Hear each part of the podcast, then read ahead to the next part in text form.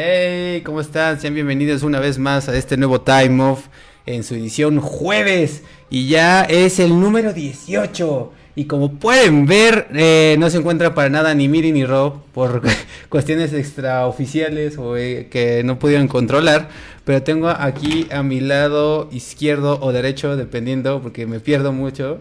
Exactamente, ahí, ahí estamos tocando. Si quieres acercarte, güey, podemos hacerle como acá, como Ah, exacto, así como clic. Pero bueno, este está Omar Osorio. Omar Osorio, este. Seas bienvenido. Creo que tenías muteado tu micrófono, pero creo que ya te escuchas. Entonces. Ya, ¿no? Eh, ahí estás, ahí estás, ahí estás. Perfecto, ahí estás, perfecto. Eh, ¿Cómo estás, amigo? Muy bien, aquí regresando de vacaciones. ¿Por qué? A ver, cuéntanos, ¿por qué? ¿A dónde te fuiste a vacaciones, güey? Me fui de vacaciones a Vietnam a combatir el coronavirus. a Vietnam. Oye, güey, a ver, cuenta eso, güey. Pues estuvo cañón porque cuando yo llegué iba justo empezando todo el desmán. Ajá. Y yo creo que estuve, estuve ahí cuatro semanas, ¿no? Las primeras dos semanas estaba atascado de turistas, las últimas dos así completamente desierto.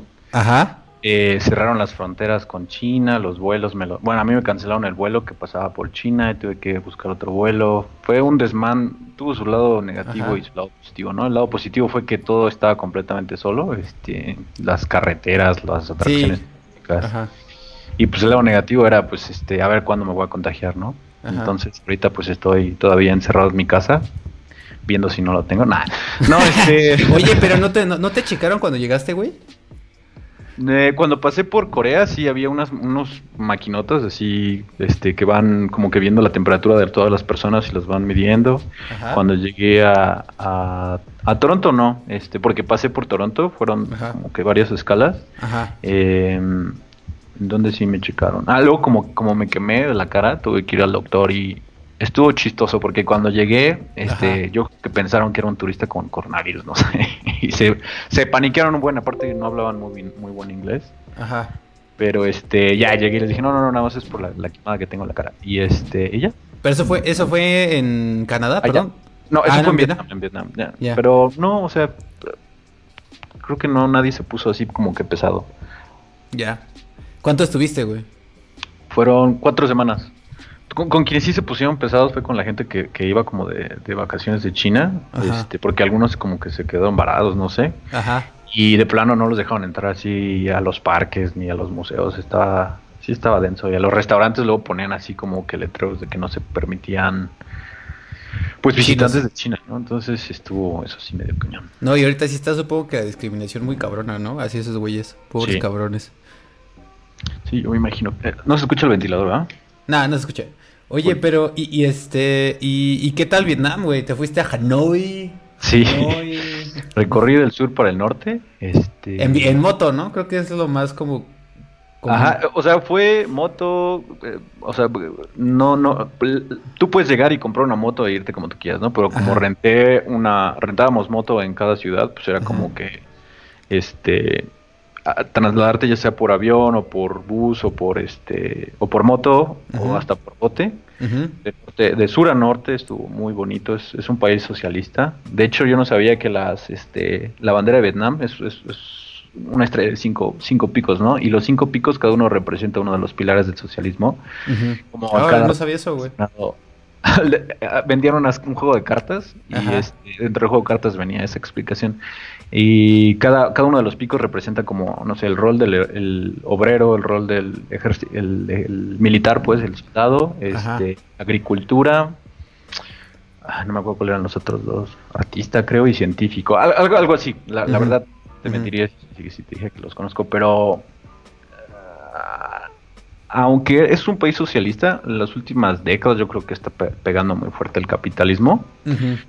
Entonces, este, puedes ver así como que contrastes muy, muy, muy grandes de, como en México, ¿no? Que hay gente así súper, súper rica y hay gente súper, súper pobre. pobre. Sí.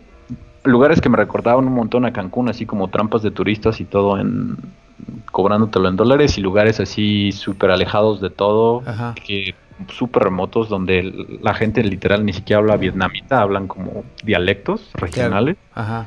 Pero todos los niños, eso sí, conocen el hello, y entonces tú pasas así por la moto, pasas caminando y los niños te van gritando hello. Oye, ¿y cuál es su moneda, güey? Hablando de... Uy, eso está súper cool porque tienen, su moneda se llama dongs, Vietnamese dongs, pero no tienen moneda, solo tienen billetes. Entonces, nada de traer moneditas como en Canadá o en Estados Unidos o aquí en México, ya ves que son pesos. Los pennies así, ¿no? Así, los, quarters de Estados Unidos, los de 25 centavos, que es como, ah, puta madre en Canadá que tienen los nombres Loonies y Toonie y no sé qué, y el Time en, Estados Unidos y aquí los tostones, etcétera, ¿no? No, allá este son puros puros billetes. El billete más de, la ¿cómo se llama? Nominación más baja es de mil mil donks. ¿Qué cuánto equivale aquí, güey? 200 mm, mil donks son como 250, 230 pesos más o menos. Órale, pues sí es un bueno, güey.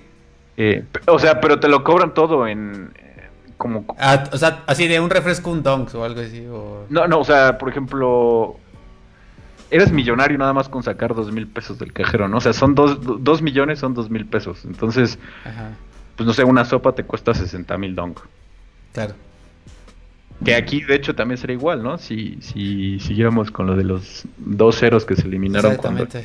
Bodoques. Oye, pero por ejemplo, ¿y qué pasa cuando, o sea, bueno, supongo que todo es todo lo que compras y todo está, el precio de todo está como cerrado, ¿no? Ah, para que te, o sea, porque no es que te sobre así como menos de lo que te puede dar en billetes, ¿no? O sea, porque no hay moneda. Ah, sí, sí, sí, o sea, no, no, no, no hay nada así como de 1175.50. Exactamente, no, todo está, todo, está, cerrado, ¿no? No, no, no, sí. Ah, suena un, suena un mundo increíble, ¿eh, güey. Sí, la verdad es todo súper Oye, pero ¿y cuál, y cuál qué tal Hanoi? O, o por, porque, primero, ¿por qué te fuiste a Vietnam, güey? Porque sí suena, o sea, suena como a viaje de hippie. Bueno, eres medio hippie, pero no Un poco, no. Ajá. Pues fíjate que me fui porque hace cuatro años había ido a Tailandia. Ajá. Y, mucha gente este, hace como que la bananita, que es los países que están por ahí por Indochina, que son este, Vietnam, Laos, Cambodia, eh, Tailandia, Myanmar, etcétera, etcétera, ¿no? Y esa vez solo llevábamos la la visa para Tailandia, entonces no nos dio chance de como de movernos a otros lados y tú creerás que es súper caro, pero no, o sea, es o sea, lo, caro es llegar, ¿no? sí, claro. Pero estando allá, entonces con 20 mil pesos estás dos semanas. Sí, es, lo que también me dijeron de India, que, también es súper barato, súper barato. Sí, la verdad es que es súper barato, la comida es súper barata, la gente es súper buena onda. Este, llegas a los hostales y hay comida así a las 7 de la noche te invitan a comer. Este, o entre los que están en el hostal, pues no sé, nos compramos y compramos comida para todos. O sea, no, no es, no es nada caro viajar por allá. Esa es una, ¿no? Que, la verdad fue barato. Y, la segunda, pues es como eh, ese viaje en moto que quería, que queríamos hacer, amigo y yo, desde hace pues ya un ratito, entonces este pues estuvo muy padre así llegar a la eh, de norte a sur. Sí, sí, sí. No, de sur a norte. Digo, de sur a norte. Ajá. Porque el, sur es como muy turístico, está súper trampa de turistas y ya para el norte como que no va casi nadie. Ajá. Este, está mucho más, está mucho más cool, entonces. Va. Oye, y este, ¿y qué tal Hanoi? Porque es la capital, ¿no? Como tal. Ajá, sí, sí, Hanoi. Antes era Ho Chi Minh y ahora es, Hanoi. Este, ¿a qué me recordó?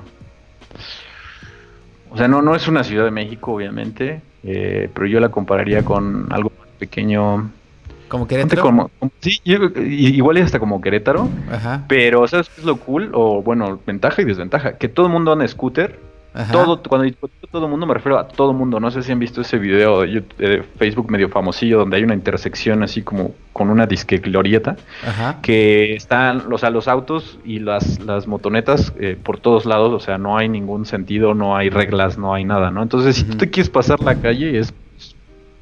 Es imposible. No, no, no. O sea, es o sea, como que. Pues, la bendición y adelante, ¿no? O sea, la gente se tiene que parar o se te tienen que esquivar porque no hay de otra. No mames. Se suben a las banquetas. O sea, tú vas caminando por la calle y los scooters así pasan por Te pasan por así por el medio de ti, fuck. Literal, literal. Ajá, al principio pues está como que todo asustado, pero como que es un desorden con orden. O sea, tú cuando como extranjero llegas y lo ves y, no entiendes, o sea, esto es puro desorden y como que unos días después ya te acostumbras y ves como que sí tienen su propio orden. ¿Y qué tal la gente con los turistas? Se, se, escucha que fueron buen pedo. Sí, la, la, mayoría de la gente, pues como en todos lados, ¿no? Y, ya ves, como en México hay lugares que son así súper trampas, que, o sea, solo te quieren sacar dinero, y hay otros lugares que, pues, la gente es, o sea, como que su principal modo de ingresos, entonces, este, pues, tienen que tener buen eh, nivel de, como, sociabilidad, hospitabilidad, eh, hospitalidad. Em,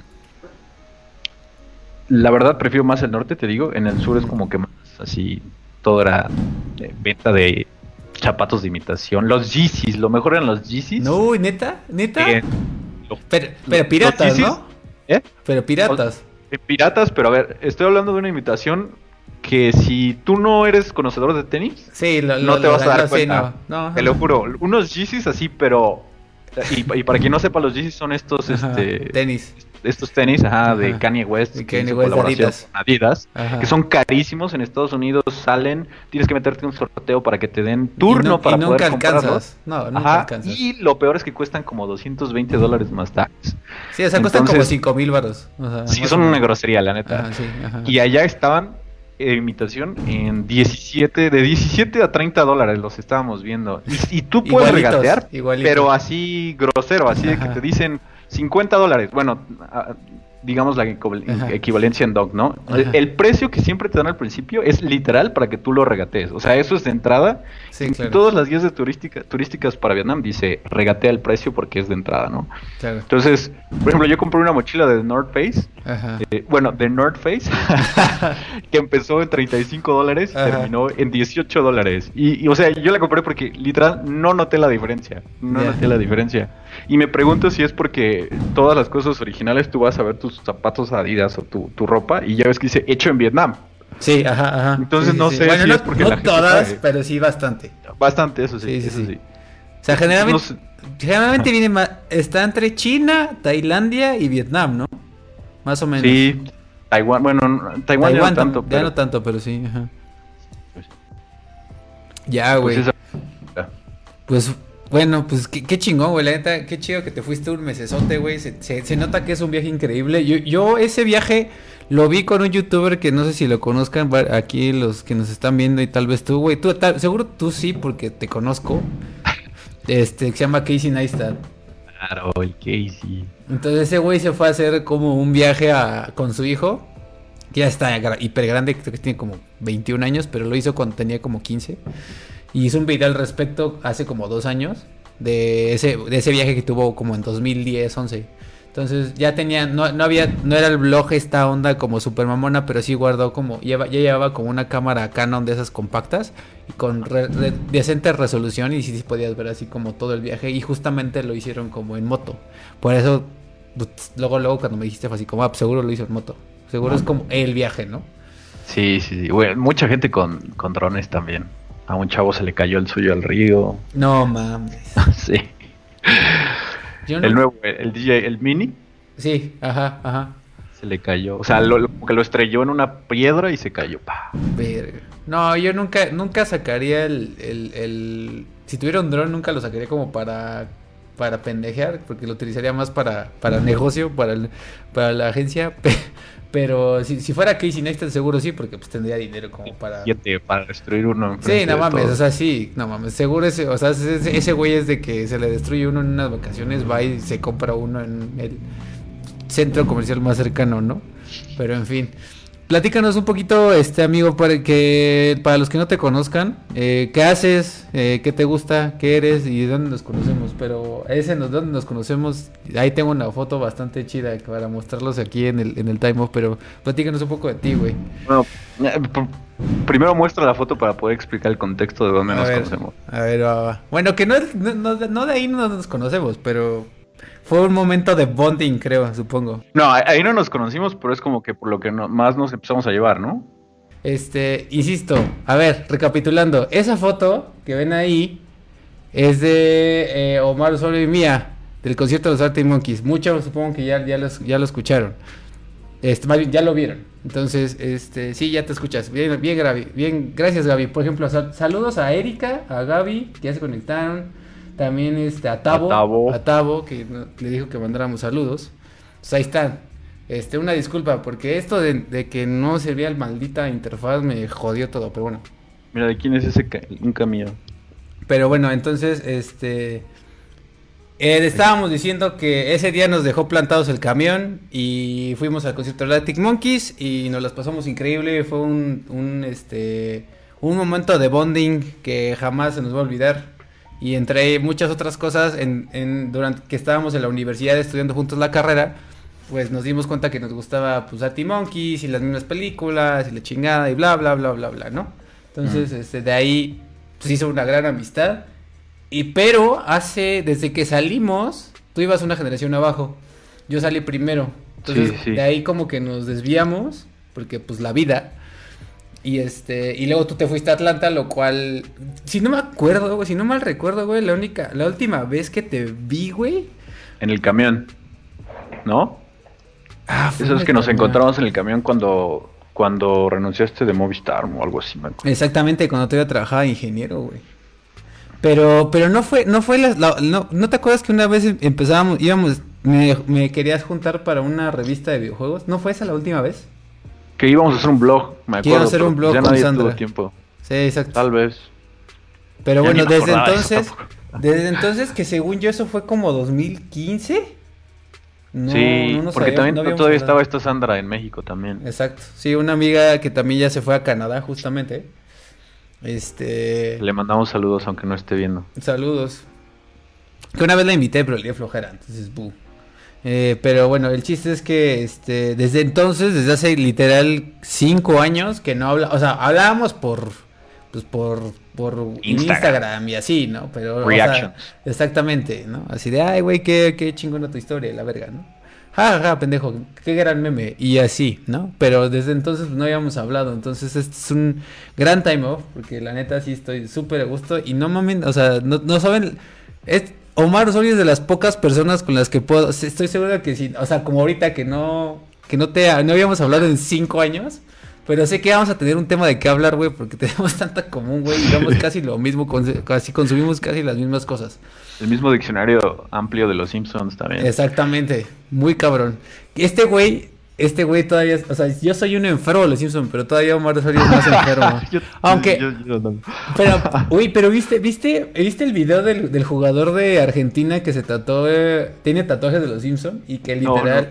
¿Ubicas el episodio donde está este los papás de, de Milhouse y están así jugando con en una cena? Ajá, y como de adultos. le pregunta que, que, dibuje la dignidad, ¿no? Dibuja la dignidad y es como una madre así toda garigoleada. El pendejo, güey. ¿No lo viste, güey? El pendejo se tatuó eso en la rodilla, güey. Pues ya, ya está cañón eso, ya no. ¿No lo viste? ¿No, lo viste, güey? ¿No lo viste? No lo vi. ah, mira, vea, es más, para que lo... o sea, pero me, me acuerdo que según está tratando de dibujar la dignidad y sale ese como dibujo todo horrendo. que, es como que es como una papata así, ¿no? Ajá, una papata así, literal un rayón. Y le, dicen, entonces, ¿cómo dibujarías el, la dignidad tú, no? Y no enseñan, o sea... Ah, pero es... Ajá, ajá. según todos se sorprenden de lo que ve, de lo que dibuja, pero no enseñan que dibuja. Exacto. Entonces ve, por ejemplo, aquí, aquí ya lo estoy poniendo en el, en el... Ahí está, mira. sí. O sea, porque hace cuenta en un, no sé, en un tiro de esquina se barrió y se estaba, se estaba levantando y así la captó la cámara y después lo fueron a entrevistar, güey. Y pues ahí está la dignidad, ¿no? Pero el cabrón todavía, güey, se le ocurre decir, le dice el reportero así como, ah, oye, este, pues no sé, un, se, te has hecho muy viral porque este por tu tatuaje de los Simpsons. Y el güey contesta, ¿cuál? ¿El de los magios? Dice, no, ese no. el que tienes acá abajo y fue así de qué? Tiene un, tiene, tiene un tatuaje de, los magios. el de, tiene la, la ¿cómo se llama? la marca del líder. La, marca del líder. Ajá, que es como una... Ay, era como, como socialista, de hecho, ¿no? Ajá, eso soviético, así. Ajá, exacto, exacto, exacto la pica y la, la, piedra, o no sé qué era lo no, e-, era el símbolo de los magios que era, según yo, era como, como un martillo y eran como dos y estaban como uno abajo y uno arriba y era como un círculo. Algo así, güey. Quítenle la piedra de la vergüenza y pónganle la piedra Exactamente. Entonces, este, no mames, está bien cabrón, pero bueno, este, ahí está. Quien no lo haya visto, pues, este, busque, busque ahí la entrevista. Mira, este es el logo de los magios. Supongo que es el que tiene tatuado también, güey, que son los dos martillos. Está cañón, ¿no? Pero bueno, busquen ahí el video, está, está cagado. Este, y pues ya. Eh, y pues nada, eso fue un pequeño brevario de lo que es este. bueno, eh, eres, eh, ahorita no estás trabajando, pero eres programador o eres desarrollador, en teoría. Sí, en teoría. En teoría. lo, digo, porque no sé, güey, porque a lo mejor estás, ya eres project manager, la chingada, yo no sé no, ni qué chingada. No, pues sigo siendo developer, ah, tratando de como moverme más hacia algo más creativo. Ajá. Pero pues sí, o sea, mi main es como developer, tester, slash, pues hasta time, time management de proyectos.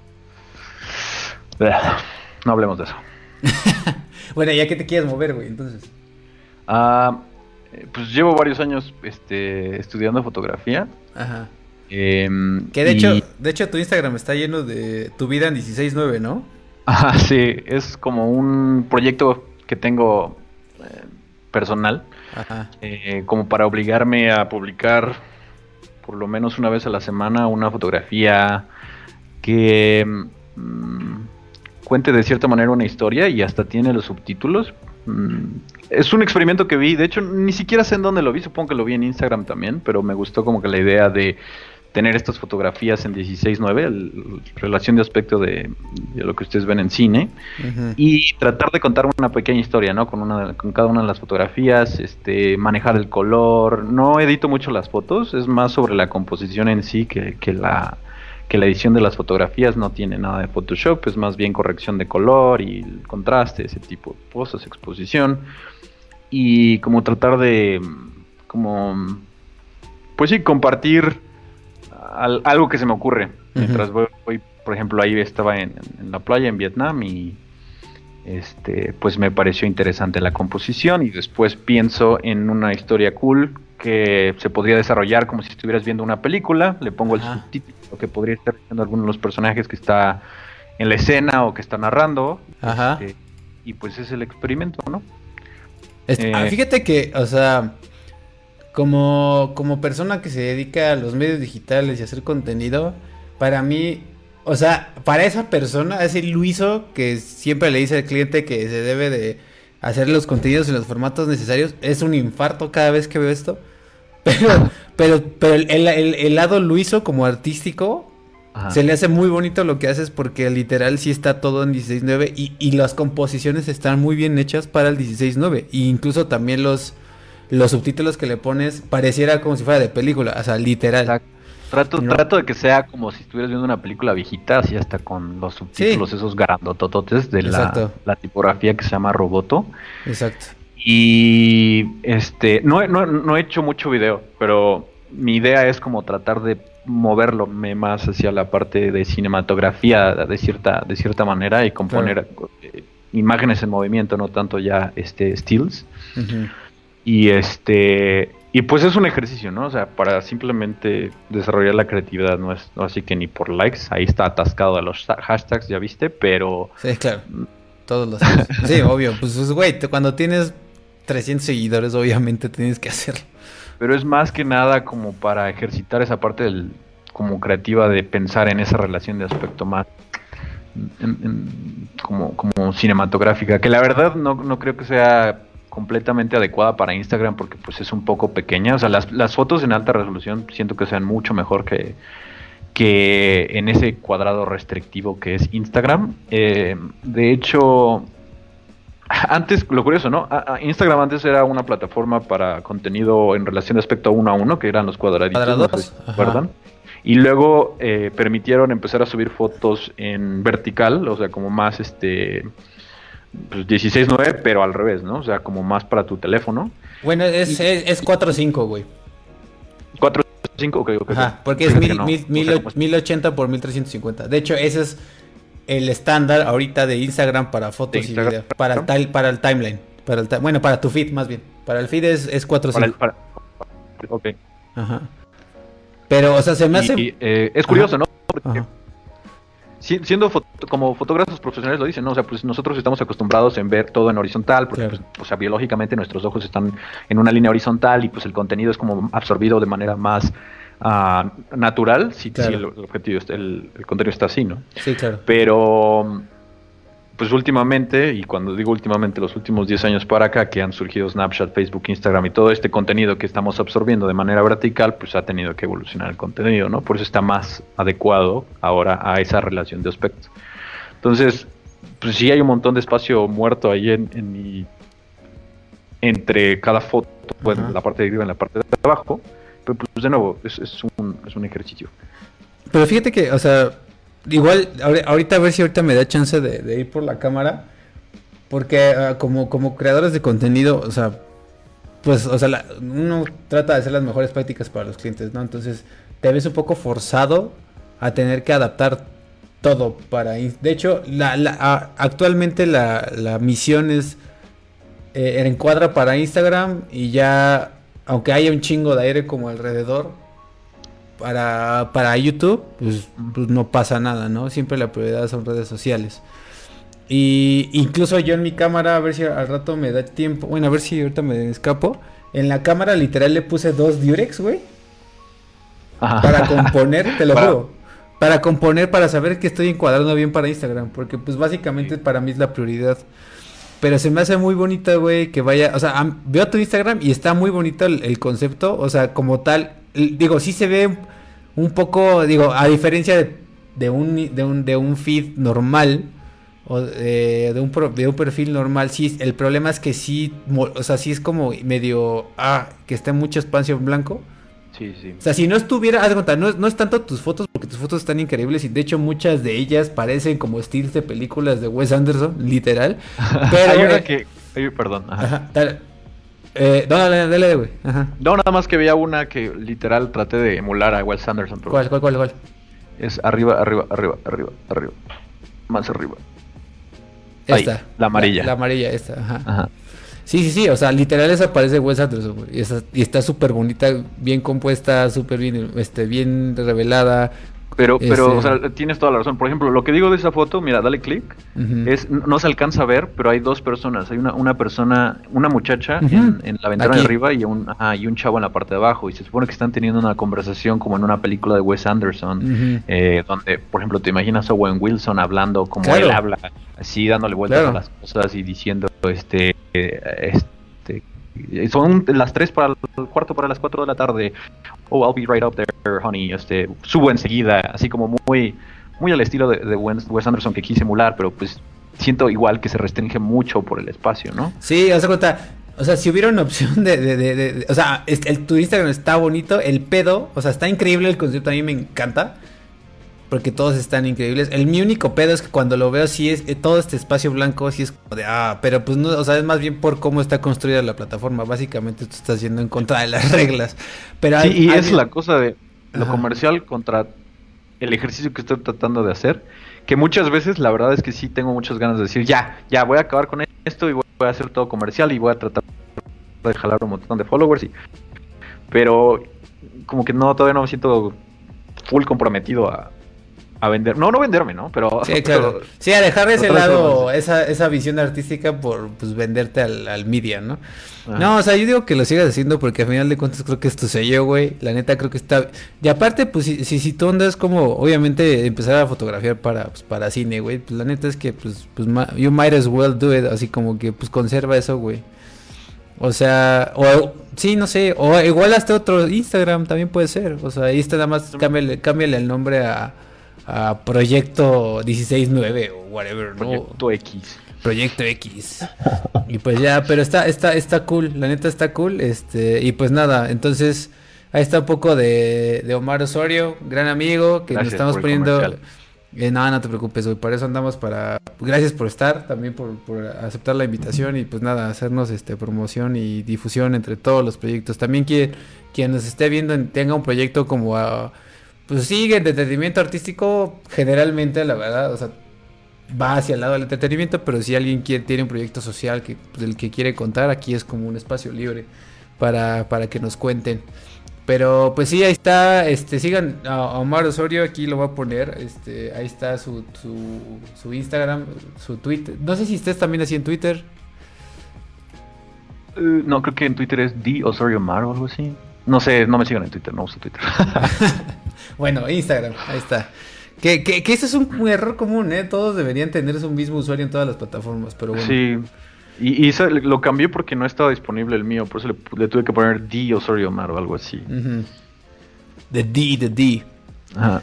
por ahí dice Eric Montes de Oca, eh, dice, a ver, Erika y Gabriela dicen, ¿ya te escuchas? Sí, ya nos escuchamos, una disculpa.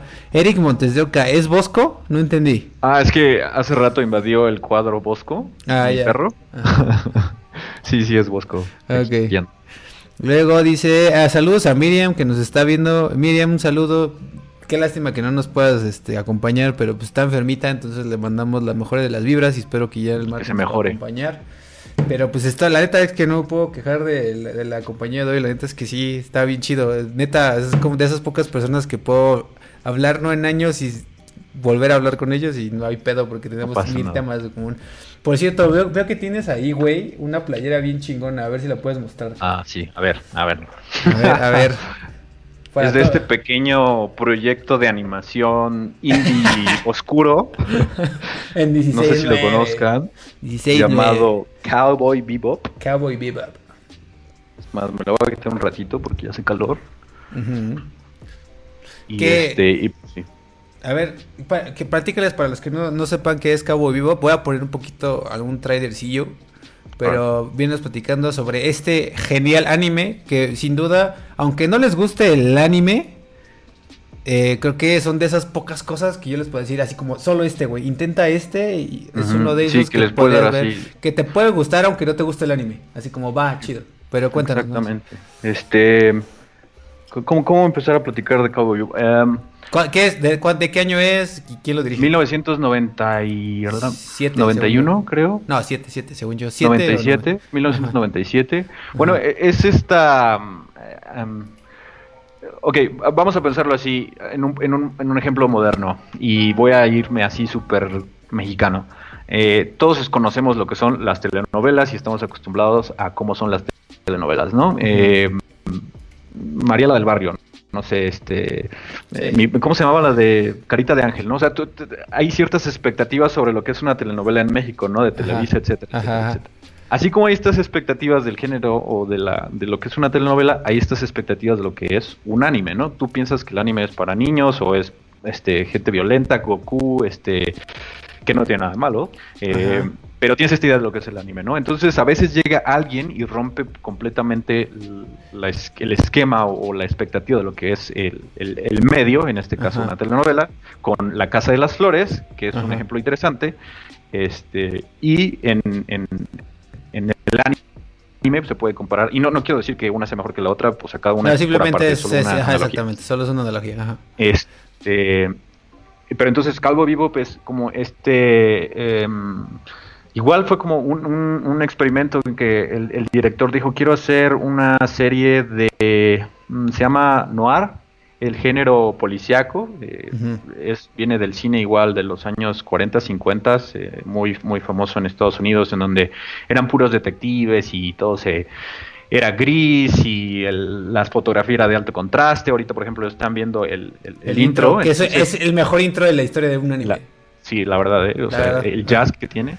Y es muy curioso porque la, música, o sea, cada episodio de este anime está como que ligado a un género musical, o a un, estilo de, música. A un estilo de música. Entonces estamos hablando de que son este cowboys, este, ¿cómo se dicen? Eh, piratas, no, este, vaqueros, vaqueros espaciales. Ajá. que, y vaqueros espaciales son mercenarios en el espacio que cada episodio tratan de resolver un un caso. Un caso, una aventura que no siempre, que, a veces se relaciona con los personajes, con los mismos personajes principales y hay veces que son de personajes secundarios. Sí. Entonces, em, lo padre de esta ah, serie de, animación, este, este, anime, es que eh, está dirigida cinemáticamente en el sentido de que es uno de los primeros animes que un cinematógrafo dijo, me voy a sentar y voy a diseñar eh, la cámara que vamos a utilizar para el encuadre que vamos a tener en esta escena, en esta escena, este y incluso aunque sea animación, ustedes lo ven en Toy Story, Pixar hace lo mismo con, Toy Story, utilizan cámaras falsas, es decir, tienen a los personajes animados y están realizando el movimiento de las escenas y lo que sea. ¿Qué pasa, Bosquito? Este, pero los, los cinematógrafos son los que dicen necesitamos aquí un close-up de Woody o necesitamos aquí un close-up de, de, de Buzz, necesitamos este no sé, un establishing shot para que se vea de dónde viene la escena, etcétera, etcétera. Entonces, Cowboy Bebop hizo, es una de las primeras series animadas que hizo esto, que utilizó el soundtrack eh, como un método de contar la historia, o sea, no nada más era así como musiquita instrumental o... No, no, y, o sea, y, las secuencias de batalla y, cómo está editada es en base a la música, o sea, el ritmo de lo que tiene eh, eh, el anime se basa muchísimo en cómo está, eh, en cómo va el, ritmo y el, y el, ¿cómo se llama? El BPM de, de, la música. La edición. La edición, o sea, o sea, no, no, quiero poner, me encantaría poner el intro así completo, así de que callen, nos vamos a callar y solo véanlo y escúchenlo, pero no sé si me vayan a flaguear el puto video porque es más fácil que lo hagan por audio. Pero este, véanlo, o sea, bueno, más bien, escúchenlo una oportunidad. Ajá, nada más al intro, o sea, literal, a este intro que les acabo de poner, que si ya lo vieron, o sea, está increíblemente chingoncísimo, o sea, visualmente, nada más que ahora, si ya lo vieron y les gustó, o sea, ahora imagínenselo con jazz, con, con vivo, porque ahora sí también, digo, la, la, la música principal, o por eso se llama Cabo Vivo, pues es este estilo de, de jazz, del, que le llaman vivo, que es un jazz muy rápido, demasiado rápido. Sí. Entonces, este. parece desordenado, pero en realidad es como muy. Sí. No, está súper. Sí, es muy caótico. lo que sí tiene es que es muy improvisado. Pero al final, o sea, dentro de, o sea, es que. O sea, para que toques vivo, en general tienes que ser muy cabrón o ser negro, así porque los negros son los que mejor tocan jazz, ¿no? Pero este, o sea, neta, el vivo está muy cabrón y de hecho eh, el director que se llama este Watanabe, creo que no su primer nombre, pero su apellido es Watanabe. Este se juntó con esta, o sea, básicamente él quería hacer así un anime hiper mega cabrón y se juntó con esta eh, ¿cómo se llama? Yuko Kano. Ay, ¿cómo se llama la, de la música? La que hizo la música. La verdad no. ¿Quieres que lo busque? Sí, porfa, porfa, porfa, si me ayudas con eso. Pero se llama, ay, ella tiene una banda que se llama The Seatbelts, que son los que interpretan todas las canciones de, de Cabo Bebop. Pero, a ver, déjame ponerlo. Eh, The Seatbelts. Tank, aquí está. Sí, se llama Yoko Kano. Yoko Kano, con Yoko Kano, que es esta este, multiinstrumentista japonesa, esta mujer que es una diosa, así cabrón. Eh, literal, lo que pasó con ellos dos es que se hizo una mancuerna de esas que pocas veces se da, se da en la historia de la humanidad, tan creativa y tan chingona, que cosa que hacía, o sea, digamos, Watanabe se, se hacía una historia y lo empezaba a animar, y al mismo tiempo ella empezaba a hacer música, y al mismo tiempo era así como, güey, o sea, se hacía un ciclo vicioso de, de, creatividad increíble entre esos dos, que terminó siendo Cowboy Bebop, ¿no? Hay un video de, de Jaime Altozano, que es este youtuber este español que explica súper bien teoría musical y lo lleva a un nivel que la mayoría de la gente lo podríamos entender donde tiene, más o menos analiza un poco eh, la música de Cabo Vivo. Es esta señora que están viendo aquí. Sí. de hecho, ese es Tank en vivo, ¿no? Ese es Tank en vivo, que es, es la canción con la que abre Cabo Vivo. Pero ahí está. Esa, esa versión, si la escuchan, también está de chinga tu madre. O sea, neta es. O sea, neta está muy cabrón. sí, ya sé. Sí, Sí, a mí también me gusta muchísimo. Sí, no, no, no, o sea, por, más que, mira, Cabo Vivo es de mis series, de mis animes favoritos, no sería mi favorita ever, pero definitivamente el intro, el intro, el intro está acá, güey, o sea, no hay, no hay opening más cabrón en la historia del anime que, el, de, que, el, que, que, el de Cabo Vivo.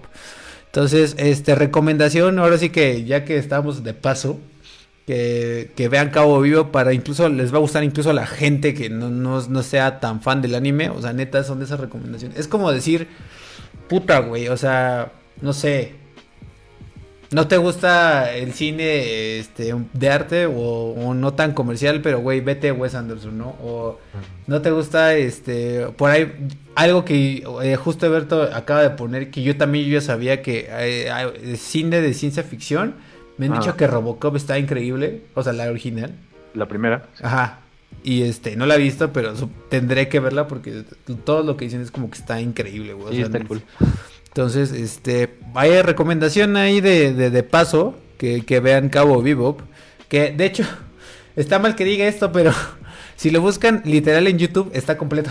O sea, ni siquiera tienen que irse a un Netflix o a alguna plataforma de streaming pagado. O sea, si le ponen así literal Cowboy Vivo subtitulado, así literal.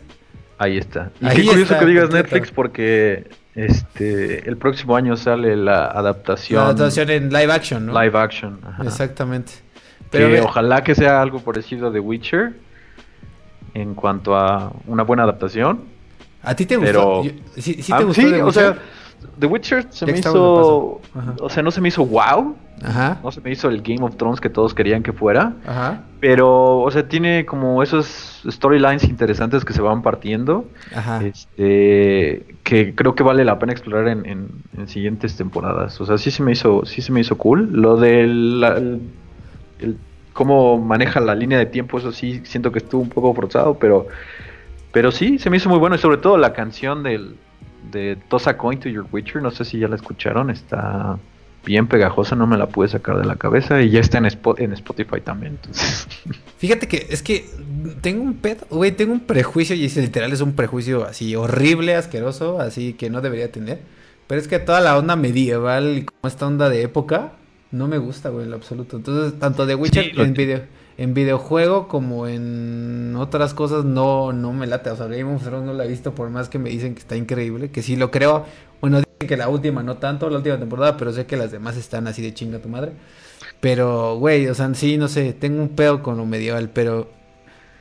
Pues no sé, sí.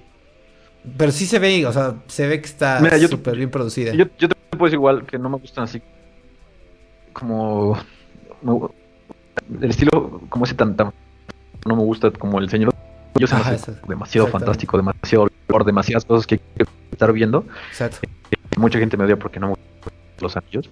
Pero lo, atrapante, por ejemplo, de Game of Thrones era algo más como el storyline que realmente los dragones y. O sea, todo el mundo puede meter dragones en sus películas, en sus series, ¿no? Pero. La historia, por lo menos al principio, estaba estructurada de cierta forma que rompía muchos esquemas y muchas eh, como expectativas, ¿no? Relacionadas con el género, fantástico, de que el personaje principal siempre, tiene que triunfar y en Game of Thrones le cortan la cabeza en la primera temporada y bueno, o sea, son como muchas reglas que rompieron que, la verdad es que sí te atrapan y The Witcher pues es eh, como un poco más, yo diría que como ni siquiera Game of Thrones, pero una... No, no, no es una imitación de Game of Thrones, pero pues no sé, denle una oportunidad. Está, está divertida. No, no es la gran cosa, pero sí está divertida. Pues sí le fue bien, hasta donde yo sé las críticas la recibieron muy bien. A la banda que la vio también, por ejemplo, a Roberto también me dijo que está, estaba bien. Entonces, este... Está, sea, ahí chequenla si, si, les, si les gusta esta onda medieval. ¿Jugaste el juego? Eh, no. No, ni yo. No, ni yo, yo tampoco. ni el juego ni las novelas. Sí, no, ni yo. Pero este, pues ahí está. De hecho, según yo ya habían confirmado, creo que ya habían confirmado la segunda temporada, si no estoy mal. sí, ya, ya. Les fue muy bien. Por ahí también, yéndonos a los comentarios, Rivas, Marco Rivas, dice, el Omar, Omar, ah, emojis de espanto y de gritos y de ah. Ay, qué pedo con, con YouTube. Ya me puso así como de Most Embarrassing Moments y me pone la morra acá con el traserón enorme, pero bueno. Este, ya ven, o sea, es lo que pone YouTube. Chale. Pero bueno, y es que literal estoy en incógnito, entonces realmente no tengo, no está como vinculada a las cosas que yo veo, para que no empiecen. Pero este, ahí me puso ahí el trasero enorme de la morra esa. Pero en fin, vamos a, quitar nuestra foto ya, porque pues ya chole. Pero ahora sí, vámonos entrando un poco a las noticias, amigo, que, que hubo en, en estos días. Eh, y hablando de cosas que, que nos encantan, que estoy seguro que a ti te encantó, Whiplash. ¿Estás, sí o no? Está en mi top. Whiplash está en mi top. Sí, yo también. sí, está muy cañona. Pero bueno, eh, el director de Whiplash y también de La La Land, que no sé si a ti te encantó, a mí me gustó, se me hizo buena, más no se me hizo increíble. Qué bueno que no ganó mejor película. Este, pero el director que se llama Damien Chazelle eh, va a sacar su más reciente producción que se llama The Eddie. Cabe aclarar que esto no es una película, esto es una serie. Su última película que hizo fue hace creo que dos o tres años, ah, que fue la de First Man, ajá.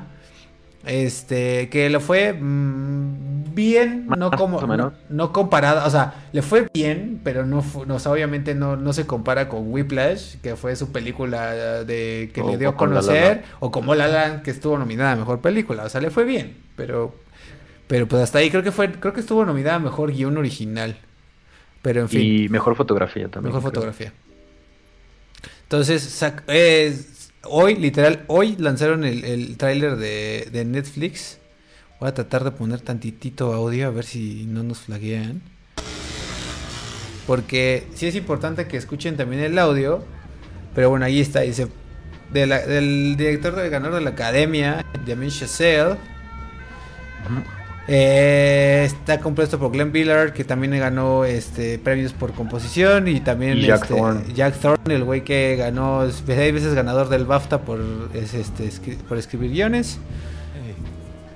Y pues ahí, están. Básicamente el protagonista es el güey de la derecha, ¿no? Y es, un teaser, ¿no? Pero yo creo que ya por nada más con el teaser de un minuto dice muchas cosas. Como el estilo que va a tener, como muy, este, o sea, está grabado en, eh, ¿cómo se llama? Handheld, ¿no? O sea, ahí puedes ver cómo están siguiendo al, protagonista con una cámara, este, o sea, literal alguien la agarró, o sea, no hay ningún estabilizador a mano, ajá.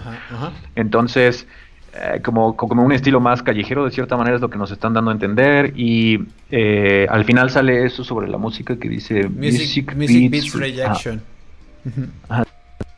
como ese pequeño mensaje, ¿no? Y es curioso porque pues también social sus películas más exitosas están relacionadas con la música. Con música, ¿no? Sí, pues todas, excepto eh, la de First Man.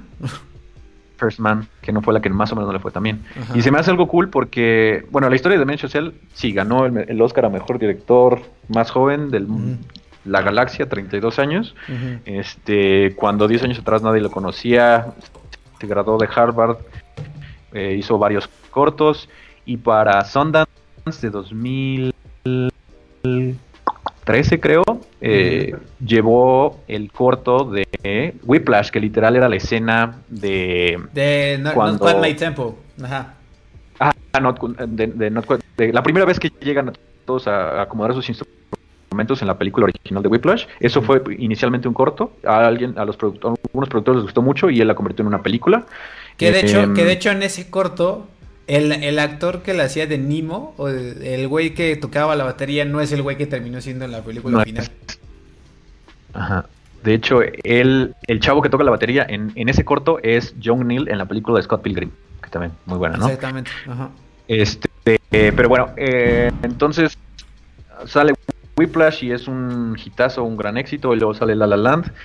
Las dos a mí me gustaron muchísimo, creo que me gusta un poco más Whiplash, pero La La Land se me hace mucho mejor hecha en el sentido de que pues tenían mucho más dinero para la producción, para la cinematografía. Sí, el nivel de producción estaba mucho más cabrón.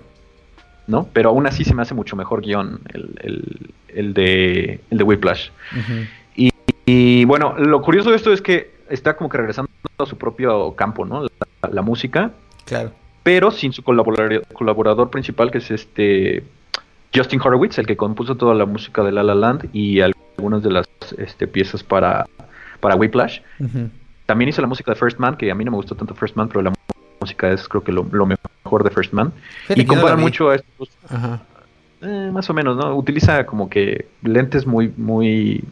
Como que todo el tiempo está en close-up, porque tratando de emular un lente muy viejo, o sea, como si estuvieras viendo el Apolo ahí en 1950 y tantos, o no sé qué, año era.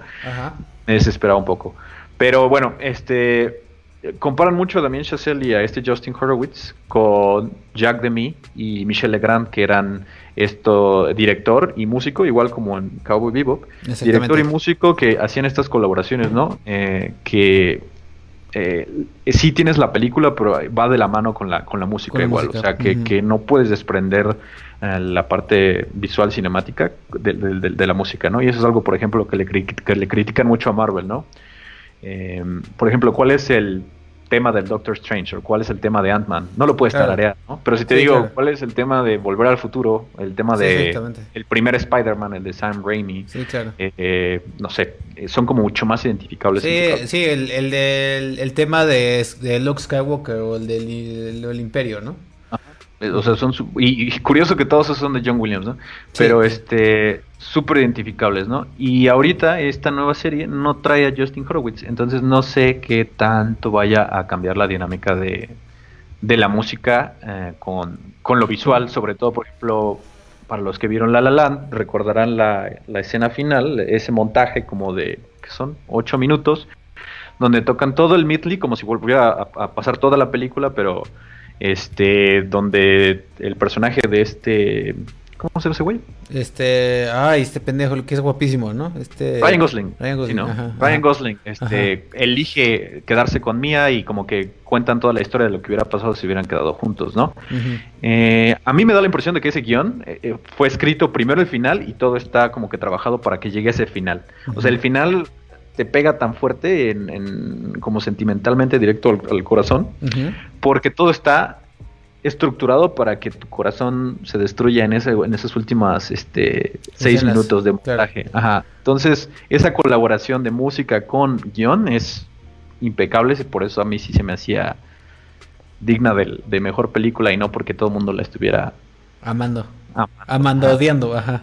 Ajá, amando, odiando. Ajá. Ya, ya, ya. Pues, no sé, es que a mí o sea, a mí se me hizo muy bonita. O sea, como con muy bien hecha, muy bonita. A mí la historia tanto de los vatos no se me hizo tan increíble. Pero también, también tiene que ver un poco que, o sea, también las historias de amor generalmente a mí no me atraen tanto. Pero en fin, eh, a mí Whiplash se me hizo, o sea, cuando yo terminé de ver Whiplash, güey, yo estaba así arañado al asiento, güey, porque o sea, la intensidad de esa pinche película es así de verga, güey. O sea, y que termina, aparte cómo termina Whiplash con el con Caravan así así todo volumen y así con los remates de, la batería, ¿no? Y, también curioso, porque Whiplash también está hecha específicamente para el final. O sea, está estructurada para que el final sea lo que más pegue. O sea, termina Whiplash y te quedas así como de agarrado al asiento. Sí, no mames. ¿No? este... Es como cuando, sí, o sea, es como, pues sí, güey, cuando vas en montaña rusa y se para, güey. O sea, y es como, fuck. Y te dicen, y te dicen, bueno, imagínate lo que pasó después, ¿no? Exacto, y así de, verga, quiero más. Pero sí, increíbles. A, mí, las dos han sido muy buenas. A mí, increíble, Whiplash se me hace la mejor. Es una de mis películas favoritas. Pero este, voy a leer un poco de lo que se trata, porque también, o sea, sabemos lo, por, lo, por el teaser y por lo que hay en los medios y básicamente es la historia de estos dos tipos. Eh, es, específicamente el principal es este vato, que es el güey que sale ahí como caminando, que es el güey que también protagonizó Moonlight. Eh, eh, y se, trata de este güey que es gringo, que ahora reside en París, que tiene un bar de música jazz, claro. Y este, y su, y él, aparte de manejar eh, este lugar de música y este bar, eh, su novia, que es esta de aquí a la izquierda, eh, es la cantante principal y líder de la banda residente de ese lugar. Pero a lo que cuenta la sinopsis o lo que cuenta en los medios es que a medida que va pasando la historia se ha dado cuenta que su business partner empieza a tener como se empieza a dar cuenta que está metido como en pedos eh, ilícitos. Y como que también llega, llega su hija de Estados Unidos a vivir con él, entonces empieza a tener como medios pedos, como que en las relaciones entre los personajes se empieza como medio a desgastar y, y, de ahí básicamente se, desarrolla la historia. Eh, como bien escucharon o como bien lo vieron, básicamente yo creo que eh, se regresa a sus principios de donde la, donde la música es básicamente el eje principal, el cual nos lleva durante toda la trama de la historia. Y seguramente va a ser, como dices tú, güey, al igual que en las otras películas, muchos de los momentos, o muchos, si no es que de los momentos principales o momentos que te, nos van a dejar así, van a ser guiados por la música y con la intención de que te quedes así de verga que bien editada está, ajá, que bien editada está al ritmo de la música, ¿no? Entonces, yo sí le traigo un buen de ganas. O sea, y, aclárese que yo no veo series, que eso ya lo he dicho mil veces aquí en este podcast. Este, pero esta sí le traigo ganas. Es una miniserie. Bueno, es miniserie, ajá. Es miniserie que, creo que son ocho, creo que son ocho episodios. Creo que son ocho episodios. Entonces, este, ahí está la recomendación. Eh, ay, en el trailer no me acuerdo cuándo sale. Ah, mayo 8. Mayo 8. Pues ya no falta mucho. Tres meses. Ya no falta nada. Sí, ya no falta mucho. Pero pues sí, güey, hay que verla, ¿no? Habrá que verla. Sin duda. Sin duda. Sin duda. Este, pues ahí está, ahí está la recomendación de series que increíblemente la di yo y no la dio Miri, porque siempre Miri es la que da la parte de las series. Pero wow, la di, la dio Luiso, je, viendo series Luiso, what the fuck. Eh, también, eh, ¿qué tanto te, qué tanto te da, te emociona no, Time to Die, la nueva de James Bond? Mm, ah, no, no, sé, no eres fan. ¿No eres fan? Que, mm, sí, sí soy fan. Uh, Skyfall, pues creo que la mejor, bueno, a mí se me hace la mejor película de James Bond. Otra vez aquí está Bosco. Déjenme. A ver, a ver que, que salude la cámara, a ver. A ver, espera. Ay, Bosco. Hola, Bosco. ¿Es el que tenías eh, cuando estabas en la universidad? ¿Es el mismo? Sí, ya tiene 11. What? What? Pásate por acá, Échate. Me recuerda el video del, del político este, ¿no? Que está dando su, ah, conferencia muy importante y llegan sus hijos en la botella de atrás. Así como de, ah, ah.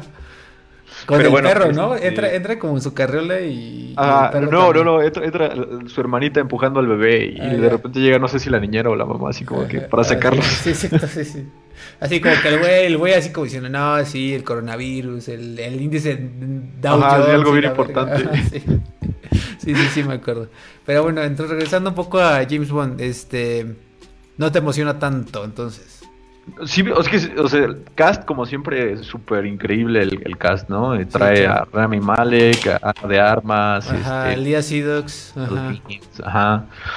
Entonces, pues sí, o sea, de ese lado sí, cinematografía igual, pues excelente, aunque no creo que nadie le gane a, Roger Dickens con Skyfall tampoco. Pero, uh, o sea, como que hubo igual diferencias creativas al principio con el guion y la película, y pues ya ves que eso siempre causa problemas, entonces no sé qué tal. Lo único que me emociona sí es que la chava de Fleabag, la serie de Amazon, no sé si conozcan a esta, ¿cómo se llama? Es... Uh, Phoebe Waller, Phoebe Waller Bridge, que eh, es escribe, protagoniza y produce la serie de Fleabag de Amazon. Eh, la llamaron para escribirla, ¿no? Como no para escribirla, pero como para meterle un poco más de humor, porque ella ella tiene este su serie de Fleabag es como de humor súper negro y ha ganado muchos premios. Entonces sí estoy emocionado por esa parte. Rami Malek pues también es súper buen actor, entonces ojalá que sea una buena despedida. ¿Crees que ya sea la última de este güey? Pues se supone, ¿no? O sea, la pasada me acuerdo que dijo que ya la última cantidad de dinero voy a volver a Exactamente. de James Bond, ¿no? Pero como dice mi mamá, ya está demasiado viejito, ¿no? Para. Pues, pues, pues yo siento que todavía le podría dar otra, pero siento que ese güey ya se hartó y también ya como que ya, lleva, creo que según yo, cinco, ¿no? O sea, es. Pues ya. Casino Royale, Quantum of Solace, Skyfall, Spectre y esta, ¿no? Entonces sí, yo creo que ya es la última. O deberían. Lo que sí. Y, de hecho, y de hecho medio la película, el tinte suena como si ya fuera como de sus últimas. Ajá, la despedida. Fíjate que yo, yo vi el Casino Royale y Quantum Solas. No he visto eh, Skyfall ni Spectre. La voy, a, la voy a ver antes de ver esta. Porque sí quiero ir a ver esta. Es hermosa. O sea, es visualmente. acabo de ver 1917 igual. regresé de vacaciones, me estoy poniendo al corriente. Bueno, Roger Dickens, el cinematógrafo. Yo me quedé con la boca abierta. Hace imágenes bellísimas. Ajá. Y Skyfall creo que es la película que más mejor se ve de James Bond aparte de que es muy buena, la, película se ve increíble. Y este. ¿Quién es el villano de la de Skyfall? Skyfall es este. Es, es el español que está casado. Ah, Javier Bardem. Ajá, Javier Bardem. Ajá. Dirigida por Sam Mendes. Ajá, Exacto. curioso que Sam Mendes es el Es la de director 1917. de 1917 y su cinematógrafo es el mismo que la de Skyfall. exactamente. Entonces, si quieren ver una colaboración buena igual, vean 1917 o vean Skyfall. Oye, ¿y qué tal te Hablando de, de, de, de- de esas... Bueno, voy a dar la noticia y después nos vamos a eso. Dale, dale. La noticia es que es la película más larga en toda la saga de Ever de James Bond. O sea, es cagado porque este güey, eh, Daniel Craig, tiene el récord de la más corta, que es Quantum of Solace, que dura una hora 45, creo. Ujú. Y esta va a durar una hora más que eso, o sea, va a durar dos horas 43. Ajá. Entonces, pues sí va a estar larguita, llévense su pañalito de... por si necesitan cagar y no quieren perderse ni un segundo. O sea, Cómprense 13 unas minutos palomitas. más corta que Que, Avengers. que Avengers, o sea, va a estar más... ¿Cu- ¿Cuánto, cuánto dura Avengers? ¿No dura eso? Sí, literal las 3 horas. Endgame dura, dura las 3 No, horas. según yo dura 2.53, una madre así, ¿no? 2.52. Sí. Sí, sí, según yo sí dura eso. Pero pues ahí está la nota de que, eh, pues es la, la- ahora sí que es, pusimos en el título que es la más larga, entre comillas, película de la saga Bond. Entonces, este, creo que sale, ay, ¿cuándo sale? Creo que sale en abril, mayo. No tengo idea. Abril, abril 2020. Este, y pues ahí chequenlo, eh, váyanse preparados, vayan al baño antes de entrar, llévense si tienen hambre, no vayan a verlo. Si son como yo, que ya se duermen en películas a partir de las 9 de la noche, no vayan a verla. Y Pues- Cuando son tan largas, yo prefiero verlas así como, no sé, antes de la comida para salir con hambre. o sea, para que no me esté molestando la digestión cuando lo estoy viendo, ¿no? No, sí, güey, o sea, yo sí la tendría, yo la tendría que ver por ahí de las 6 para salir a las 9, porque si las veo, si yo la veo a partir de las 8 ya valió verga, voy a quedar dormido. Tendría que estar demasiado buena, demasiado buena tipo Knives Out o tipo Parasite. Y hablando de Parasite, yo sé que te, yo había visto, ¿ya viste Parasite, hijo de perra? Uh, sí, o sea, ya la he visto, no sé, como cuatro veces. ¿Neta, güey? Sí, sí, sí, desde octubre que salió. Ajá. eh, bueno, la vi en Atlanta. Ajá. Este, la vi dos veces allá y luego aquí la volví a ver otras. No, ah, no, no, la he visto tres veces, la he visto tres veces. Solo la vi una vez aquí en México. ¿Y cuál, y ya que fuiste, te pusiste al corriente, cuál es Sí. tu veredicto, güey? O sea, entre 1917, ¿viste Yo-Yo Ah, no? Parasite, sí, o sea, no, Sí, no, obvio, no, obvio, no, obvio, no, no, güey. o sea, el punto de comparación en términos de, de edición, eh, guion, actuación. Sí, historia.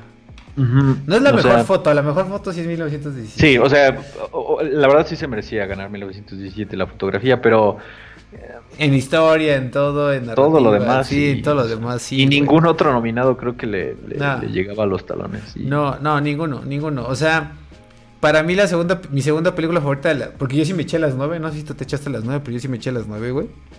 Este... Solo no vi Little Women. Y. Está buena, pero la narrativa son problemas de, de entre de cuatro hermanas. Entonces, supongo que si te gusta la novela te va a gustar un chico la película, pero si no eres tan fan de la novela, pues que- como yo es como pues está muy bien hecha, está muy bonita. Hay ciertos momentos en conflictos entre las hermanas que llega un punto en el que se pelean, se reconcilian, se ponen tristes, que sí te llegan a afectar, o sea, se hacen lo suficiente como para que te importe la relación entre ellas, pero, pero pues hasta ahí, ¿no? O sea, no es nada como sorprendente, nada groundbreaking, pero, pero Parasite, puta, güey, o sea, neta, cuando yo vi el tráiler, te lo juro, yo no sabía de Nada, qué se ¿de qué trataba, trata? güey. O sea, yo vi el tráiler y dije, ¿de qué se trata? Yo pensé que era medio terror suspenso. Ah, y es curioso, ¿no? Porque maneja como varios géneros. Varios ciertos géneros, güey. momentos y se mueve así, sin ningún esfuerzo por todos. O sea, no te das cuenta cómo se va moviendo de, de terror a, A drama, a, a a drama y de repente hasta comedia. así. Ajá, exactamente.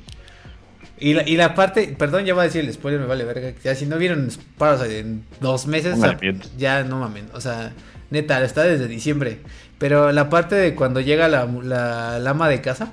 O sea, cuando, Ajá, o sea, obviamente a la mitad de la película tú dices, cuando yo, cuando obviamente los, los, la familia esta está en la casa de los ricos y que se la está pasando increíble, dije, bueno, ya va a llegar el conflicto, ¿no? O sea, no puede quedarse la película así, ¿no? Pero nunca, nunca en la pinche vida pensé que iba a ser ese conflicto, güey. O sea, dije, no sé, güey, va a llegar la familia. O sea, lo que yo pensé, dije, seguro va a llegar la familia de algún modo, ¿no? O sea, los ricos de, de pronto van a llegar, que sí llegan después. Pero, o sea, nunca, nunca pensé que iba a llegar la, ama de casa y decir... ¿Y, qué está pasando? Sí, o sea, igual, o sea, yo estaba así como que la primera vez que lo dije, ¿qué, qué, qué, está pasando? Normalmente, o sea, estoy viendo como que, no sé, las luces, el posicionamiento de la cámara, qué está pasando. Y la película, o sea, me borró todo, o sea, estaba yo así como, ¿qué estoy viendo? Estaba, estaba, está muy increíble la experiencia de verla por primera vez. Sí, no, sí, o sea, no, nada, nada supera eso. Y de hecho yo la fui a ver, güey, te lo juro, la fui a ver como yo ya había escuchado lo increíble que estaba, yo la fui a ver el fin de semana que se estrenó aquí en México, que fue en diciembre. Y ya no había. En ese entonces, güey, imagínate, en ese entonces, y digo en ese entonces porque ahorita está, sigue estando en cine y qué bueno, me alegra muchísimo. Y hasta mis papás quieren ver, o sea, que mi papá haya dicho, oye, quiero ver la de Parásitos porque dicen que está bueno. Y es como que mi papá me esté diciendo que quiere ver una película coreana, es como, ¿qué demonios está pasando? Pero este, en las primeras, el primer fin de semana no había más que en los... Ajá, más, no, sí había gente, pero literal había dos funciones, así, una a las 7 y una a las 10, güey.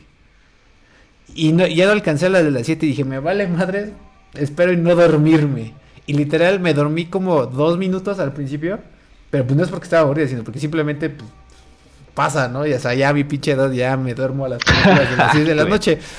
Pero no mames, o sea, me dormí los primeros dos minutos y cuando se empezó a poner increíble desde el minuto 10, güey, o sea, no mames, o sea, no, no, no, estaba así, güey, no mames, está como el, como el, el güey de la naranja mecánica, el Alex, güey, que está así, güey. Ah, sí, sí, sí, sí.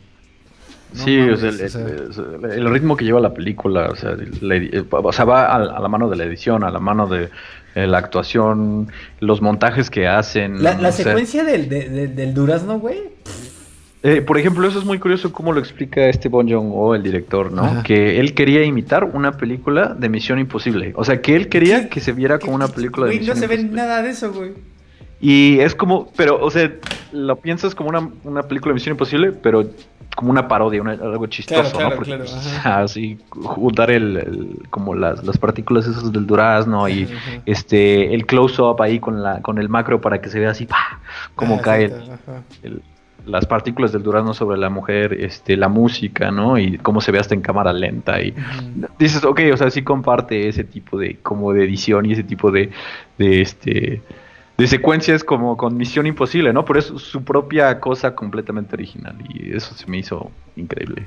Y, todo, absolutamente todos los premios que ganó estaban así, a huevo. O sea, yo pensé, la neta, y sí pensé que la academia no se lo iba a dar pues, porque, pues ya sabes, ¿no? O sea, la academia. Porque 92 años, ¿no? Exactamente, ajá.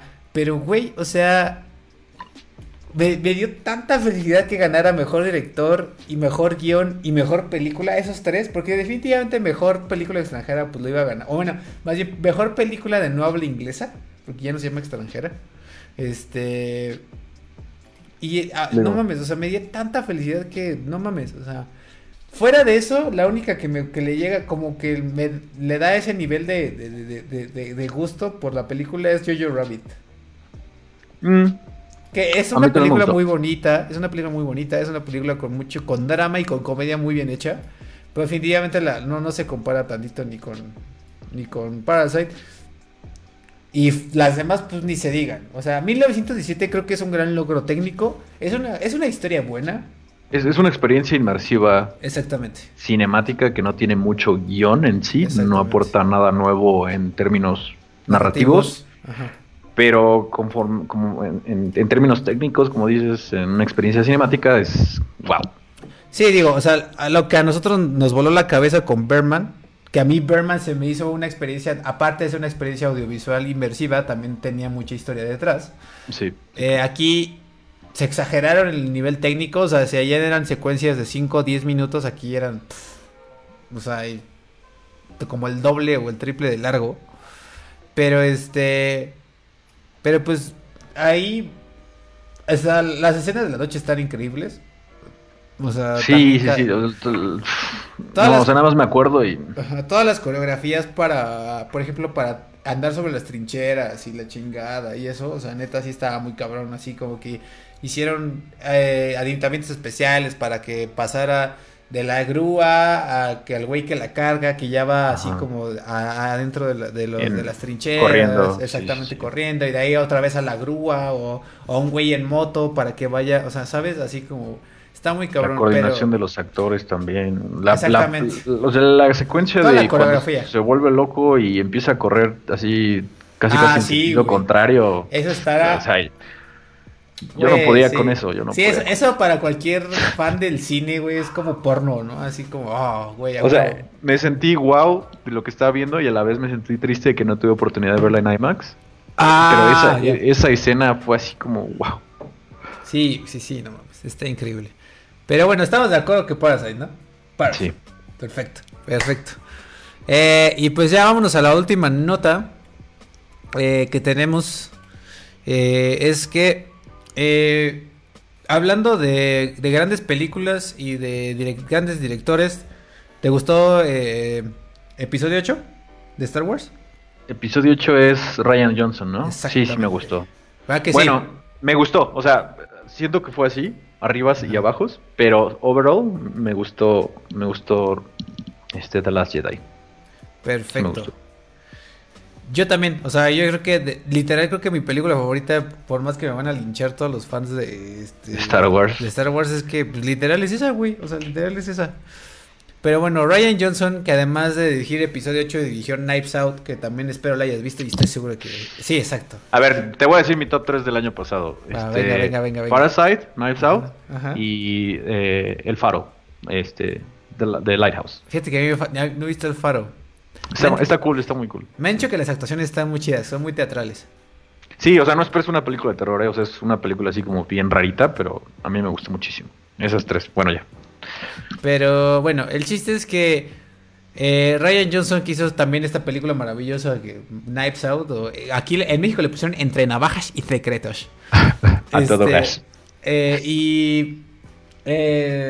a mí me hubiera. Cuando lo nominaron a mejor guion, dije: o está entre Parasite y Knives Out. Dije que me iría por Parasite, pero si gana Knives Out no tengo pedo. Pero bueno, ganó Parasite. Pero sorprendió. Y este. Pero hizo un, una, un video para Vanity Fair. Este, ¿Una entrevista? Una, sí, un tipo, una entrevista, más bien ah, como un, breakdown de... Ajá, como, una de las escenas, ¿no? Exactamente, como que da detalles, va, van poniendo la película y va dando detalles como de la película, de cómo la hicieron y así.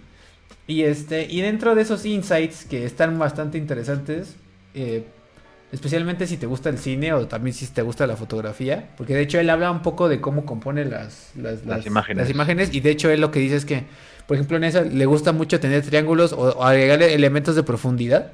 Por ejemplo, ahí tienes, tienes a Daniel Craig y en segundo plano tienes a esta y guapísima, esta morra, ¿cómo se llama? Este, Ana de Armas. Ana de Armas, que, que Dios mío, guapísima. Y, excelente actriz, o sea, Knives Out se la lleva ella. Cañón, cañón, cañón. Y este... Ay, güey, te hago más grande. Ahí está, perfecto. Está duplicado. Y también, por ejemplo, aquí da un detalle muy, muy interesante. Es que eh, aquí el, el, ubica la pintura que está. Bueno, está. En segundo plano está Ana de Armas. En tercer plano está este vato. Y el fondo, ¿no? Bueno, el vato y el fondo casi casi que es el mismo. Pero. E, este cuadro que ven, que es el güey, es el viejito de, de la película, que lo voy a decir porque no es nada spoiler, está al principio de la película, pero es el güey que se muere. Este esto es, es pantalla verde. Ah, eso no, no. esto está compuesto. Sí, o sea, eh, esa madre, ves que también hay veces que hay escenas donde lo muestran como más grande. El retrato del güey este. Pero lo que dice es que eh, cuando estaban filmando la película, eh, no tenían la versión final. O sea, como que le estaba pidiendo cambios y cambios al güey que lo estaba pintando. Ya. Entonces, a la hora de filmarlo, no tenía la versión final. Entonces, literal, lo que hicieron fue poner un cuadro ahí verde y después lo compusieron en, pues en, en postproducción y pues ahora es lo que viste en toda la película, literal. Pero pues buena onda ahí los de VFX, la neta se rifaron los de compositing. Pero uno de los datos como curiosos es que ahí, si te das cuenta en esa, lo que él dice, eh, ahí se ve un celular, ¿no? Ajá. Y él dijo... Que obviamente es un iPhone. Ajá, exactamente. Y dijo, bueno, este, bla, bla, bla, y ahí es, este, gran, este, un aplauso a todos los, a los utileros, porque creo que tenía que estar en, a las 10, 18 exactamente, no sé, no por qué, pero tenía que estar a las 10, 18. Y este, y lo que decía es que, ay, les voy a contar algo chistoso, ¿no? Así como, Apple eh, te deja usar sus, sus celulares y los iPhones, en, o sea, para que estén a cámara eh, en películas, siempre y cuando no estén villanos. O sea, si son villanos no te dejan usarlo. No, puedes utilizarlo, sí. O sea, que no puedes relacionar nada de la marca de Apple con... Con, con, con, pues, sí, con, gente chaca. exactamente, con nacos que quieren vandalizar este y que vayan a saltar el camión. Entonces, a ellos les ponen un Android, ¿no? Pero según, según yo, este, tampoco puedes decir ese tipo de cosas. O sea, o sea, cuando te pasan, por ejemplo, la guía de estilo o la, como las reglas, no puedes estar diciéndolo en entrevistas así como que, ah, pues me dijo esto. Entonces, creo que también por ahí dice que lo van a demandar o algo así. No, o sea, no sé, o sea, suena que todos los directores tienen un NDA, que es un Non-Disclosure Agreement, que es un contrato de confidencialidad, eh, que a mí ya me echan, en, en algún trabajo me hicieron firmar eso. Pero este, generalmente son contratos como de 5 años. Y pues sí, a mí se me hace raro. Se me hace raro que también lo haya dicho. Pero pues lo dijo. Y pues nada, o sea, estuvo como cagado que, dijera así como, pues güey, no pueden usar este iPhone. Ahora sí, si vuelves a ver una película y de repente trae un iPhone, ya sabes que no, no es el que mató al... Exactamente, exactamente. Ya, ya te puedes spoilear una vez. Pero en fin, esa fue la última nota que tenemos como de relleno. Que no, ahora sí que no, no tuve tantas notas.